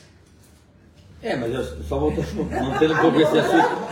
Ai, Mas, mas, tem, mas tem as coisas que realmente te, te colocam para baixo. Tu, tu, vamos supor, tu recai Sim. e, te- e tu, e tu sofre muito com aquilo também. Então, então assim, então também é, uma tor- é, é um sofrimento, não só tu continuar fazendo, mas o próprio fato de tu, tu recair também te faz sofrer. Então, se te agride tanto também tu tentar e as tuas recaídas, então tu tem que parar também. Porque também tu, tu não tá conseguindo levar a coisa é no, no bom grado, assim, no meio tem tempo. que te propor e tem que ter disciplina. Mas, mas e aí, aí a gente vai entrar naquele, naquele entendimento assim, é, se não vale a pena, se eu não sei lidar, eu tenho que me abster. Eu tenho que me abster. É, é como o alcoólatra. Eu, eu, eu, eu tive uma pessoa que, eu- que é muito querida para mim até hoje. Né? E ele diz, eu tenho que me abster por quê? Porque se eu tomar um pouquinho eu não vou mais saber lidar. Então eu escolho me abster. Isso é uma escolha. Né? E mais, quando isso acontecer, lembre-se também que ainda assim, embora você se culpe, você se frustre, você escolha sofrer, porque a gente escolhe sofrimento, a dor vem, a dor é natural, ela vai acontecer, não tem problema nenhum, mas o sofrimento é uma escolha. Lembre-se que mesmo assim, Deus, a espiritualidade, o universo vai continuar esperando. Quando você quiser estender a mão, eles vão te puxar. Mas eles não vão te arrastar de lá, não, não. Eles vão respeitar o seu momento né, de aprendizado. Porque é um momento de aprendizado. Quando você tiver a coragem de sair do seu vitimismo, olhar para cima, vai ver a mão estendida lá. É só você pegar que eles te, que eles te puxam.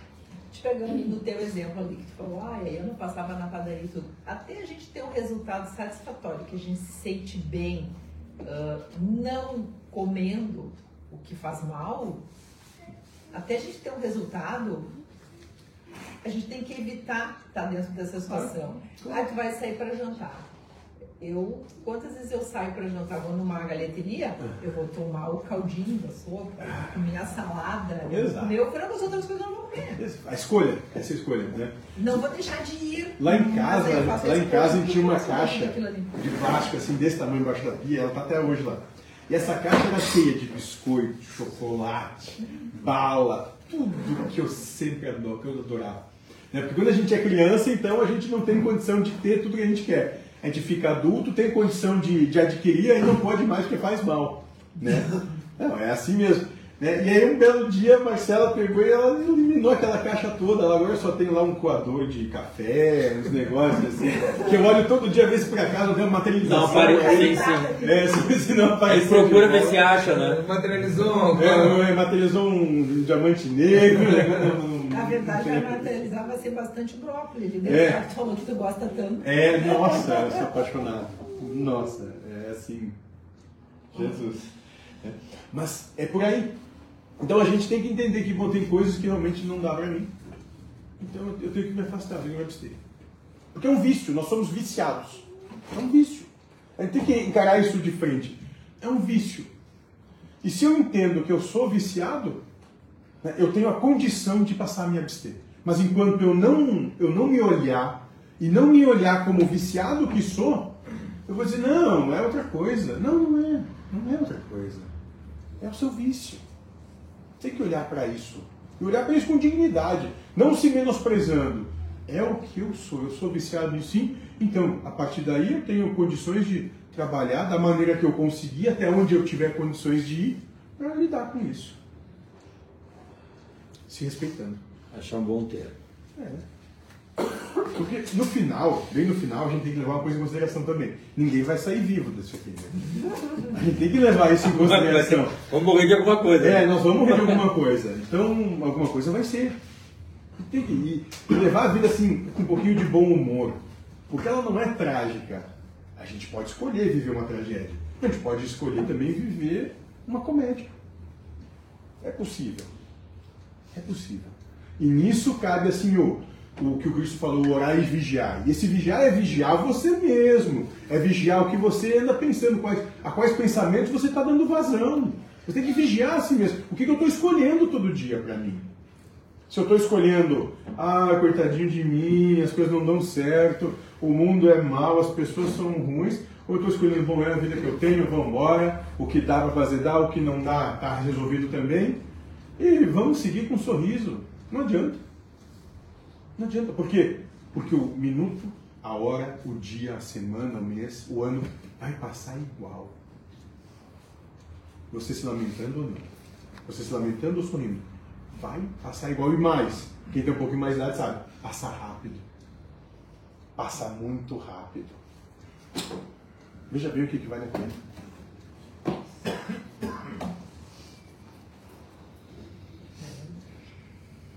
Sim, o que mais? É, o psicológico da gente é bem difícil, porque, tipo assim, eu fumei 30 anos. Uhum. Eu tenho problema de circulação do joelho para baixo. Aí o médico falou, ou tu para de fumar ou tu amputar as duas pernas, né? E aí eu digo, bah, como é que eu vou parar de fumar? E eu tomava chimarrão, né? Uhum. E aí eu disse, um mês antes eu disse, dia 10 de setembro eu vou parar de fumar. Mas aí o que, que eu fazia? Eu fumava um pouquinho, apagava o cigarro botava no cinzeiro. Daí eu esperava 3, 4 horas, vinha aquela vontade de ir lá fumar um pouquinho naquele mesmo toco. Tá, daí no dia 10 de setembro eu parei de fumar. Mas com a carteira de cigarro dentro do, do- da gaveta do balcão. Uhum. Agora já faz 25 anos que eu parei de fumar.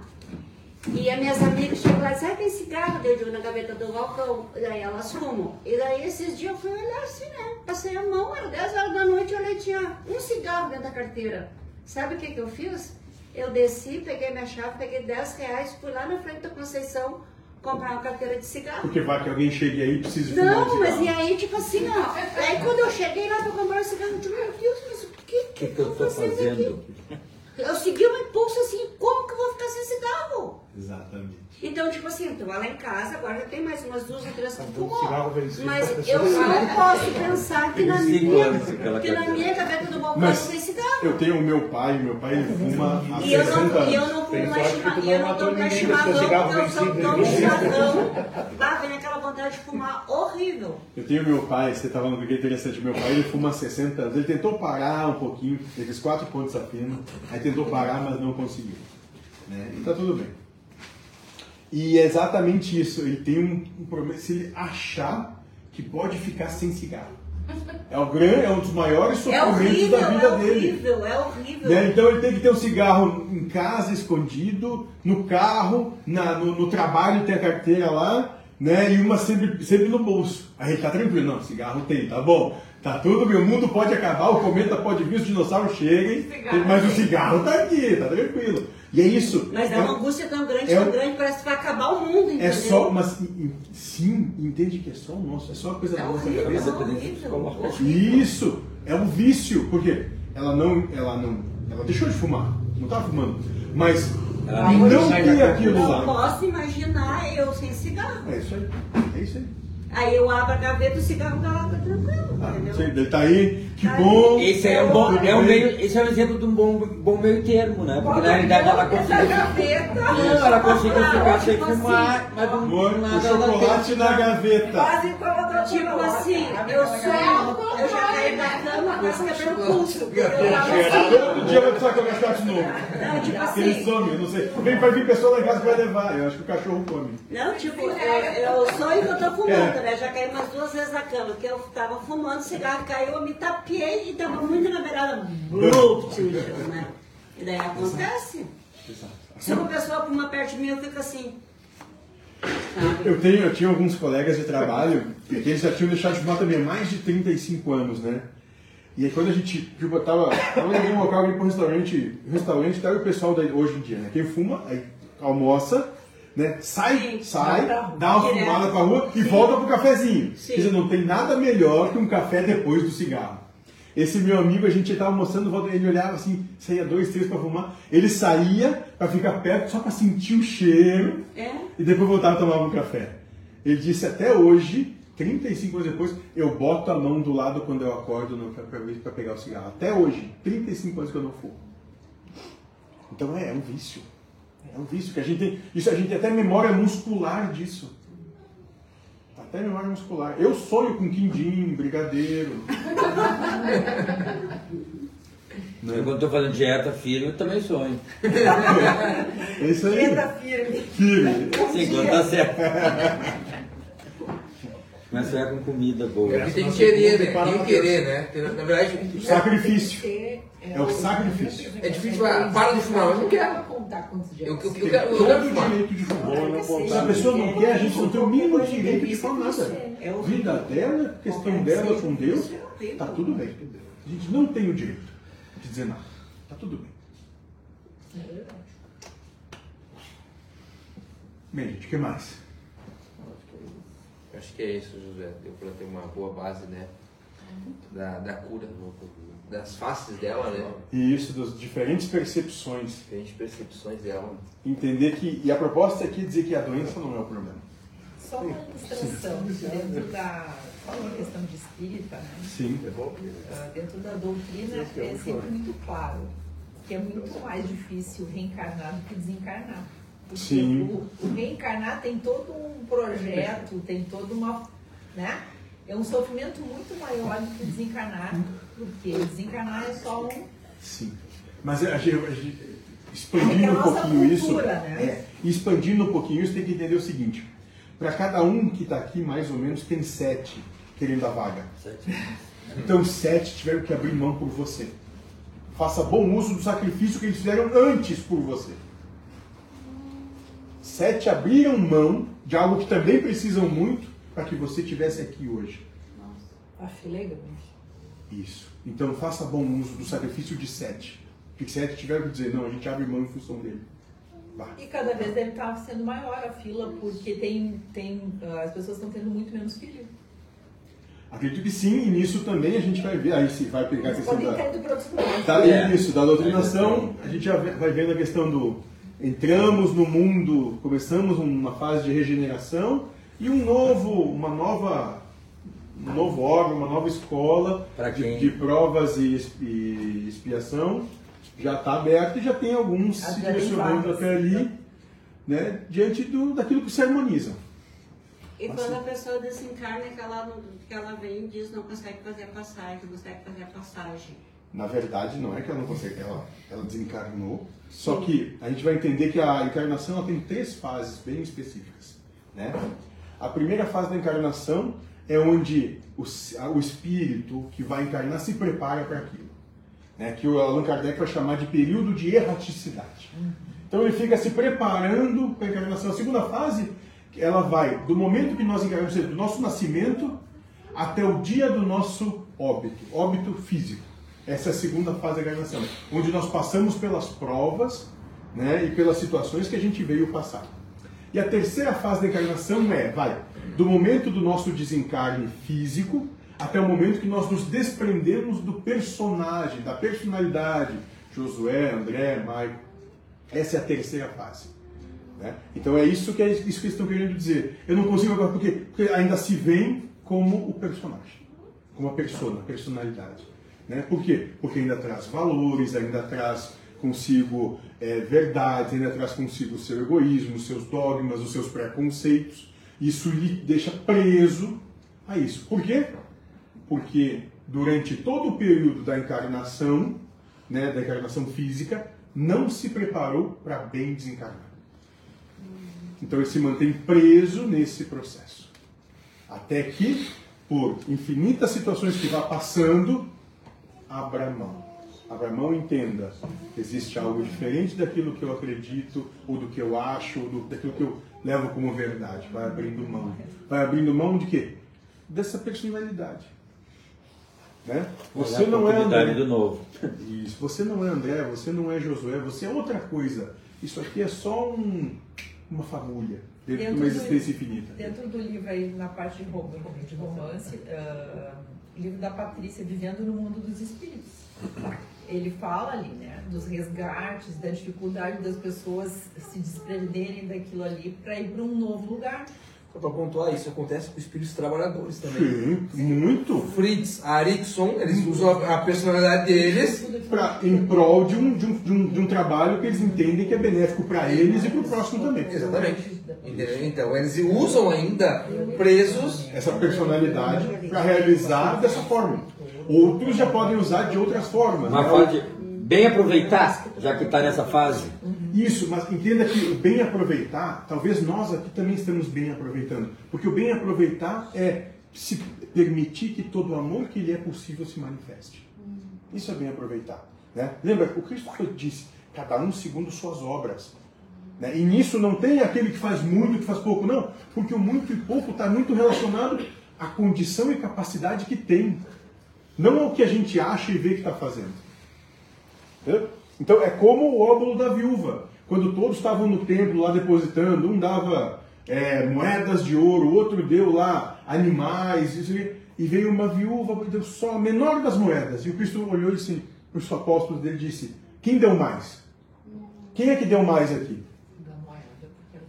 Porque era tudo que ela tinha, ela entregou tudo. Entende? Então não é o que resplandece mais, mas é a entrega total.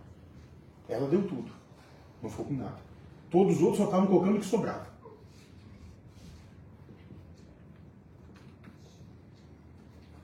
O que mais? Quer? Eu, eu sei.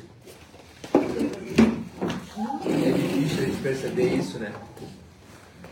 Porque nós estamos tão enraizados em preconceitos, achando que isso aqui é a realidade que há e que não tem mais nada, que a gente nem para para realizar o que, que a gente está fazendo da vida que tem.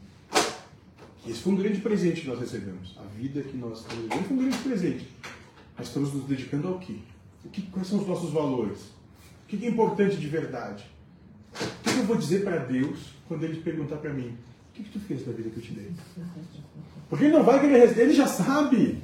É você que vai abrir os olhos e dizer, cara, É a tua consciência que vai e, vai e, e exatamente, e como você julgou tudo e todos, como a sua consciência apontou tudo e todos, ela vai lhe apontar também.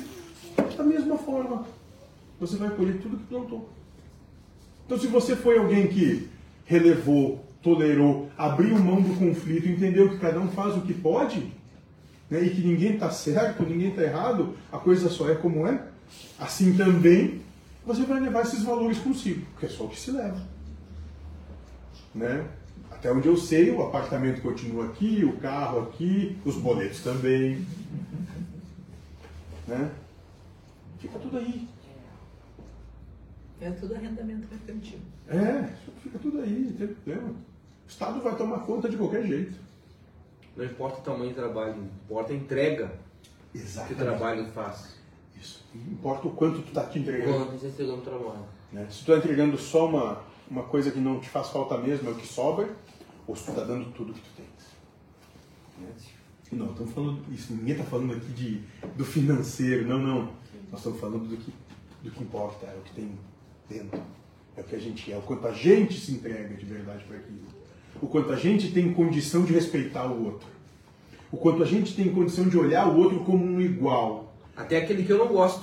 Principalmente aquele que você não gosta, porque, e o Cristo vai dizer, antes de colocar incensos no altar, sai daí, corre, te reconciliar com o teu inimigo. Teu inimigo é esse que você declara como sendo seu inimigo, aquele que você não gosta. Porque isso que é importante. Deus não quer ser adulado. Não, Deus quer que os- todos os filhos dele coexistam em harmonia, união, paz e amor. Sai daí correndo. Deus não quer um templo grande. Deus quer corações virtuosos.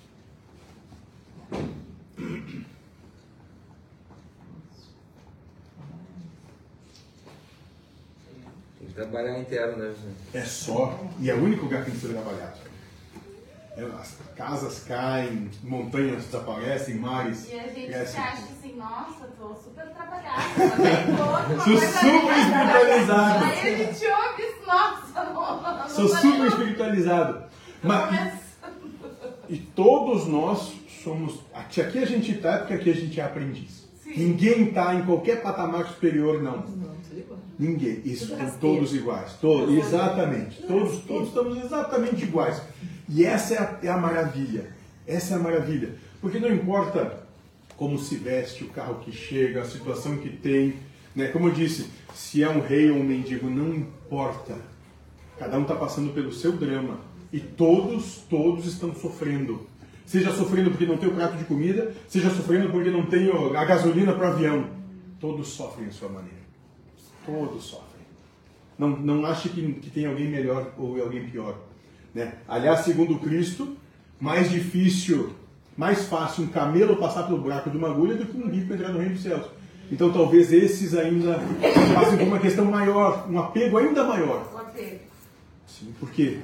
Porque o conforto ele faz com que a gente né, se reconforte na cadeira e não queira mais sair daí.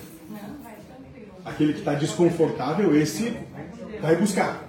Esse vai mudar. Esse vai transformar a sua realidade. Aquele que está numa situação confortável, ele quer se perpetuar nisso. Isso é importante. Uma das coisas que eu considero importante para mim, né? Porque ah, eu, enquanto ser humano, a gente sempre tem aquele, aquela coisa assim, ah, mas por que fulano não, é, não faz melhor isso? Porque, na verdade, uma das coisas que eu venho trabalhando e que já, melhor, já acho que melhorei bastante é aceitar a pessoa dentro daquela condição que ela consegue, ela está dando aquilo melhor. Eu aprendi isso numa terapia, porque eu tinha uma dificuldade muito grande com a minha mãe. Uhum. Ela nunca foi de dar um beijo, de um carinho, de nada, né? E dentro da terapia eh, eu consegui entender. Ela não me dava, não é porque ela não gostava de mim, não é porque ela me amava. É porque o que ela conseguia era aquilo ali. Isso. É, o amor, a a maneira dela manifestar o amor dela é assim. É, Isso, exatamente. E nisso a gente consegue ter um, um olhar de acolhimento outro, um, né, um olhar de compaixão, né? E de bene- benevolente. Onde a gente entende que, não, mas ele está dando um amor. É não é o amor que eu quero, é o amor que tem para dar. e é o que consegue naquele momento. Isso, exato. Porque ninguém tem obrigação né, de suprir a minha necessidade. Ninguém pode de verdade. Mas, mas a gente é tão sem vergonha que se encontrar quem faça, muda o que quer. De tão sem vergonha que a gente é. Né? Então ninguém tem essa obrigação, ninguém consegue de verdade. Isso é utopia, coisa da nossa cabeça. A gente fica jogando, quer jogar nas costas do outro aquilo que nós mesmos não estamos fazendo. É. Né? E nisso, então é, dizer, o amor que tem aí nesse momento é esse, esse é o amor que tem para ser dado. Todo. E tudo que a gente está conversando aqui, isso é muito importante ficar bem claro, não é em hipótese alguma para falar para o outro. É para trabalhar só sobre si. Nunca para jogar na cara do outro, mas sim para entender, bom, se eu estou me sentindo agredido, se eu estou desconfortável com a situação, é comigo o problema, não é com o outro. Sou eu, não é o outro. Sinto agredido, sinto ofendido, sinto... Quem está se sentindo? Eu não. É você que tem a questão, não é o outro. O outro pode estar só falando. E ele não tem Por por que que a gente se sente tanto assim, atingido, magoado? Isso, exatamente. Simples. Justamente por não, por ter expectativa expectativa. que o outro faça aquilo que você quer do jeito que você quer. Mas ele não sabe o que se passa na tua cabeça. Ele não tem obrigação. Não tem. Não dá. Ele fica Não- esperando que, não vai ser que alguém age, mas nem sabe o que ele está pensando, né? Daí ele fica esperando, mas é uma coisa que a Mas- pessoa é. E, e- e é tão sem vergonha que nem pergunta se ele está fazendo o que o outro quer também. A gente é tão sem vergonha que a gente não pergunta isso. Nunca pergunta. Ele nivela só por ele, É né? claro, e- egocentrismo, individualismo. Pra mim fazer aí o que que- é relacionamento é de 100%, é 30 de um lado, 50 do outro, 70 do outro, e assim vai, são os reveses. Né? Exato. É verdade. Né? É que tipo também, a pessoa não gosta de uma coisa e a outra faz achando que tá agradando. E no fim a pessoa não gosta. É a pessoa educada Eu me lembro- e daí não quer, não quer Tem- dizer que não é. E a pessoa continua achando que tá aquele. agradando e tá Sim, agradando mais. tem um exemplo disso que eu acho bem legal, que é aquele pastor Cláudio Duarte, não sei se alguém vocês já ouviram falar dele. É um pastor evangélico e ele fala muito sobre questão de relacionamento e casamento. Né? E ele disse para mim, ele disse numa palestra que ele deu o seguinte, eu sempre dava presente para minha esposa, né, de aniversário de casamento, Natal, aniversário dela e tal. Putz, os presentes nunca dava certo. Ela nunca gostava do que ganhava. Ela não. Eu comprava lá é, roupa, bolsa, sapato, não sei o quê. É um cara que tinha uma certa condição, né? Aí um belo dia estava passando por um problema de casal, né? E foram buscar ajuda de um psicólogo de casal, né? Aí, esse, aí ele, ele botou, expôs isso, né? Aí pela primeira vez, depois de, sei lá, 20 e tantos anos de relacionamento, ela. né? Ele nunca tinha perguntado o que, que ela queria, ele sempre deu o que ele achava importante. Precisou um intermediário para ele poder entender. Por quê? Porque em momento algum a gente para e reflete e pergunta se o que, que o outro quer. O que, que é importante? E nisso daquela parábola do Cristo. Não dê pérolas nas portas. Ele estava dando a pérola dele para alguém que não quer aquela pérola. Ele, ele quer a pérola que para ela é importante, para ele é importante. Mas para isso a gente tem que estar aberto a perguntar, a conversar. Uma coisa que eu sempre falo, tipo assim, eu odeio surpresa. Tipo assim, eu tô em casa sozinha, chegar um monte de gente. Não, eu, pode ser um jantar, mas eu odeio. Eu Porque, tipo entendo. assim, se eu tenho que fazer uma coisa amanhã, eu me programo. cigarro. Eu me Pois é. programo, sabe? Eu me programo assim. Aí eu já digo pra todo mundo, ó, se tu quer fazer qualquer coisa, tu me fala, tu não me dá surpresa, avisa tu vai antes. passar vergonha. Eu Me já avisa digo antes isso. avisa antes que vai ser assim. Pode ser qualquer coisa. Bah, eu fico louca, me sobe um negócio assim que eu não sou eu, entendeu?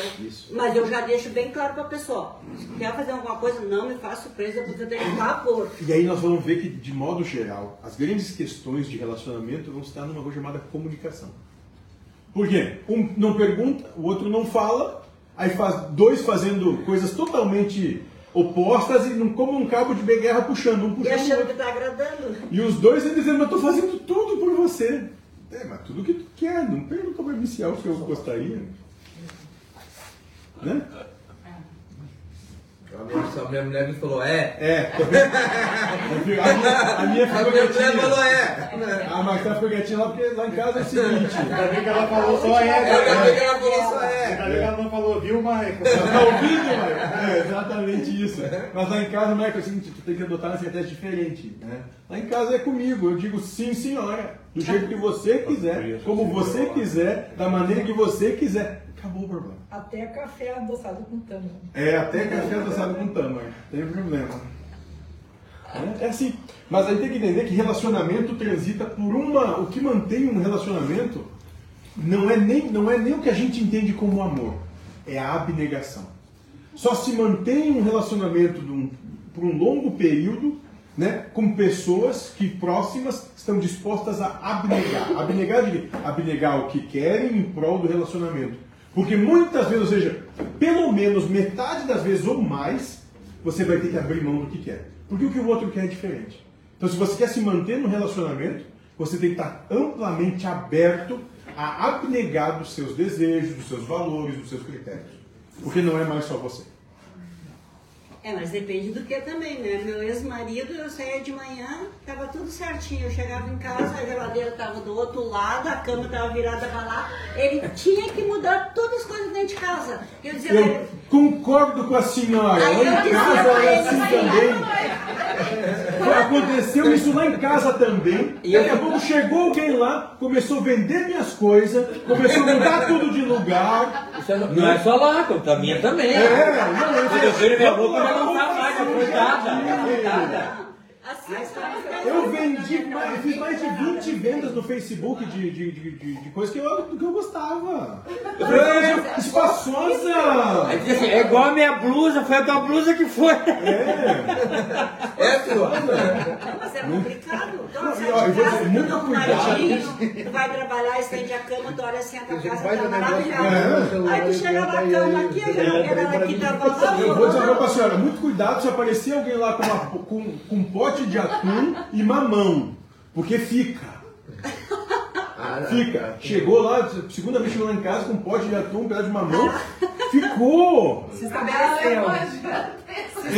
Ela ficou com medo que não ia ter comida. Eu digo, casa de gordo é o que mais tem, não tem problema. E É olha comida. Quando eu namorava, todos os sábados meu marido trazia uma roda de queijo assim e uma caixa de quindim. Todos os sábados eu chegava lá com aquela roda. Até eu me Aí apaixono. Eu tinha assim, ó, eu tinha, eu tinha assim de queijo, daí eu dava pra minha mãe, pra minhas irmãs, pra tudo. Daí depois que eu me casei, eu disse, por que que tu sempre me dava queijo de quindim? Não, eu não te dava, é que uma senhorinha pra vender todos os sábados na loja, eu tava com pena, eu comprava e trazia pra ti. Eu achava que ele tava me agradando e ele tava comprando também. Comunicação, de novo a questão da comunicação. Mas deixa assim que às vezes é melhor a gente se iludir mesmo, né? Deu certo. Deu certo. Tá bom. Casou, né? Sim, a queijo é quindim. É isso aí. É um belo motivo.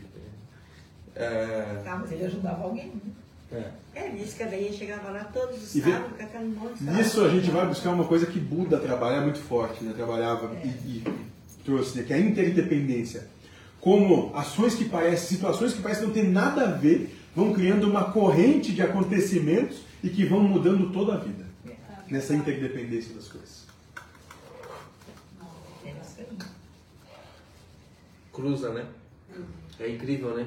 É, claro, claro. Isso acontece sempre, até no dia a dia, né? todos os dias com todos nós.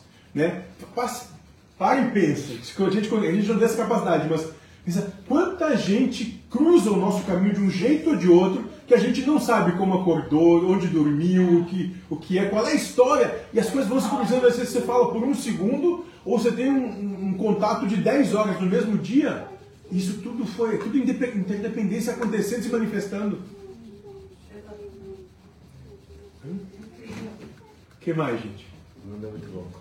Tem alguma pergunta, Sil, aí? Não, na verdade a Isabel ela só questionou antes se todas as escolhas são no sentimento. As escolhas, o nosso arbítrio, vamos dizer assim, ele está em como nós vamos lidar com as nossas emoções. O nosso arbítrio, ele vai trabalhar, nós temos a possibilidade de trabalhar como bem lidar com as nossas emoções. E de maneira bem, bem simplificada é se nós vamos ter escolhas emocionais maduras ou infantis. Nós vamos trabalhar na base do eu primeiro, ou nós vamos olhar, não, peraí, a coisa é muito maior e não está não tá sobre o meu jugo, nem sobre o meu comando. Né? O arbítrio, as escolhas vão transitar por isso. Perfeito. Eu vi que tu trouxe os livros. Ah, sim, eu trouxe, eu trouxe alguns livros, né? A gente, não sei, quer dizer, pode, vamos fazer um sorteio ali, como é que a gente consegue fazer as três pessoas? Ou- Eu tenho esse livro, eu Conversas Especialistas. Quem, tem, quem assinou pra mim foi o Estrela. É, foi o, o mentor. foi o mentor que assinou pra mim. Ele deixou uma mensagem pra mim muito bacana, né? Que pra eu- mim. Ah, faz muito tempo, né? Fala sobre doutor e frente e firme na batalha, né? Não esmoreça. é, não esmoreça. Faz muito tempo, então não lembro direito. Que legal. Mas é um livro bom pra caramba, pra todo mundo Que que quiser. É, a gente, esse livro que a gente fez, quem fez mesmo foi o Lindomar, né? E nós pegamos aí, então são, são eu não lembro quantas perguntas são, mas é bem no, parecido com o livro dos Espíritos, É, onde várias entidades respondem, são, Joshua. é, são 300, sei lá, quantas perguntas, cara, eu nem me lembro disso aqui. Eu não, eu não sei o que não estava não. Mas é um monte de pergunta e resposta. E, e a, e a definição desse livro que eu mais gostei foi o cara que estava fazendo a edição dele e ele teve que ler, né, para fazer edição, para botar dentro do formato, a BNT e tal. E quando ele terminou, ele veio falar comigo e disse, pô, José, sabe uma coisa que eu achei legal, que o quê? Vocês criaram um manual de como ser gente boa. Eles fez, isso é um manual de como ser gente boa, cara. Eu adorei. Daí eu li todo e reli, e li com a minha filha e com a minha esposa também. Então é, o propósito desse livro é justamente esse, né?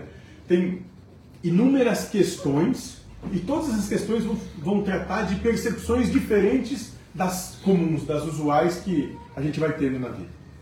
Né? Então aqui a gente tem três, eu vou deixar para o Maicon, Maicon ver como é que ele quer fazer, se ele quer sortear, como é que ele vai fazer, fica aqui pro, Vou deixar um pra pro casa, que aí fica pra. Pra quem quiser pegar. Pra quem e- quiser pegar. Isso. Dois você dois a gente vai sortear daí. Né? Dizer, Michael, que a gente está muito feliz de poder estar aqui, muito feliz mesmo, foi muito bacana. Faz parte da história, né? Sabe, é, fico feliz pra caramba, né? A alegria é nossa também. É uma alegria pra caramba? E dizer que a gente está assim, é, à disposição. Sempre que precisar, se quiser, o que quiser fazer, a gente está à disposição para ajudar em tudo que puder. Todas as maneiras. A gente quer trazer esse cabeça, essa parte que a gente conversou no começo, né? Sim, sim. Esse, essa clareza, essas coisas é importantíssimo pra mim. Então, a gente pode, até se quiser agendar é, datas, ou, sei lá, uma vez por mês, ou, podemos vir, a gente está disponível para isso. Mas esse trabalho, vamos buscar temas. Se as pessoas quiserem trazer temas para a gente conversar, pode ser interessante, situações né, que, que queiram buscar e trabalhar, e vem pessoas que são bem afins dentro dessa proposta. E é, e é isso, cara, é um grande diálogo, né? Onde a gente sempre busca um olhar, uma percepção diferente, né? Onde vai te, vai te dar saídas, alternativas ao sofrimento. Né? Para que você possa ter uma vida bem vivida. né? Dentro do que pode ser de- dentro da felicidade, da coexistência, da paz, da harmonia. É isso, gente, é isso. Acho que é, é bem por aí. Certo? Muito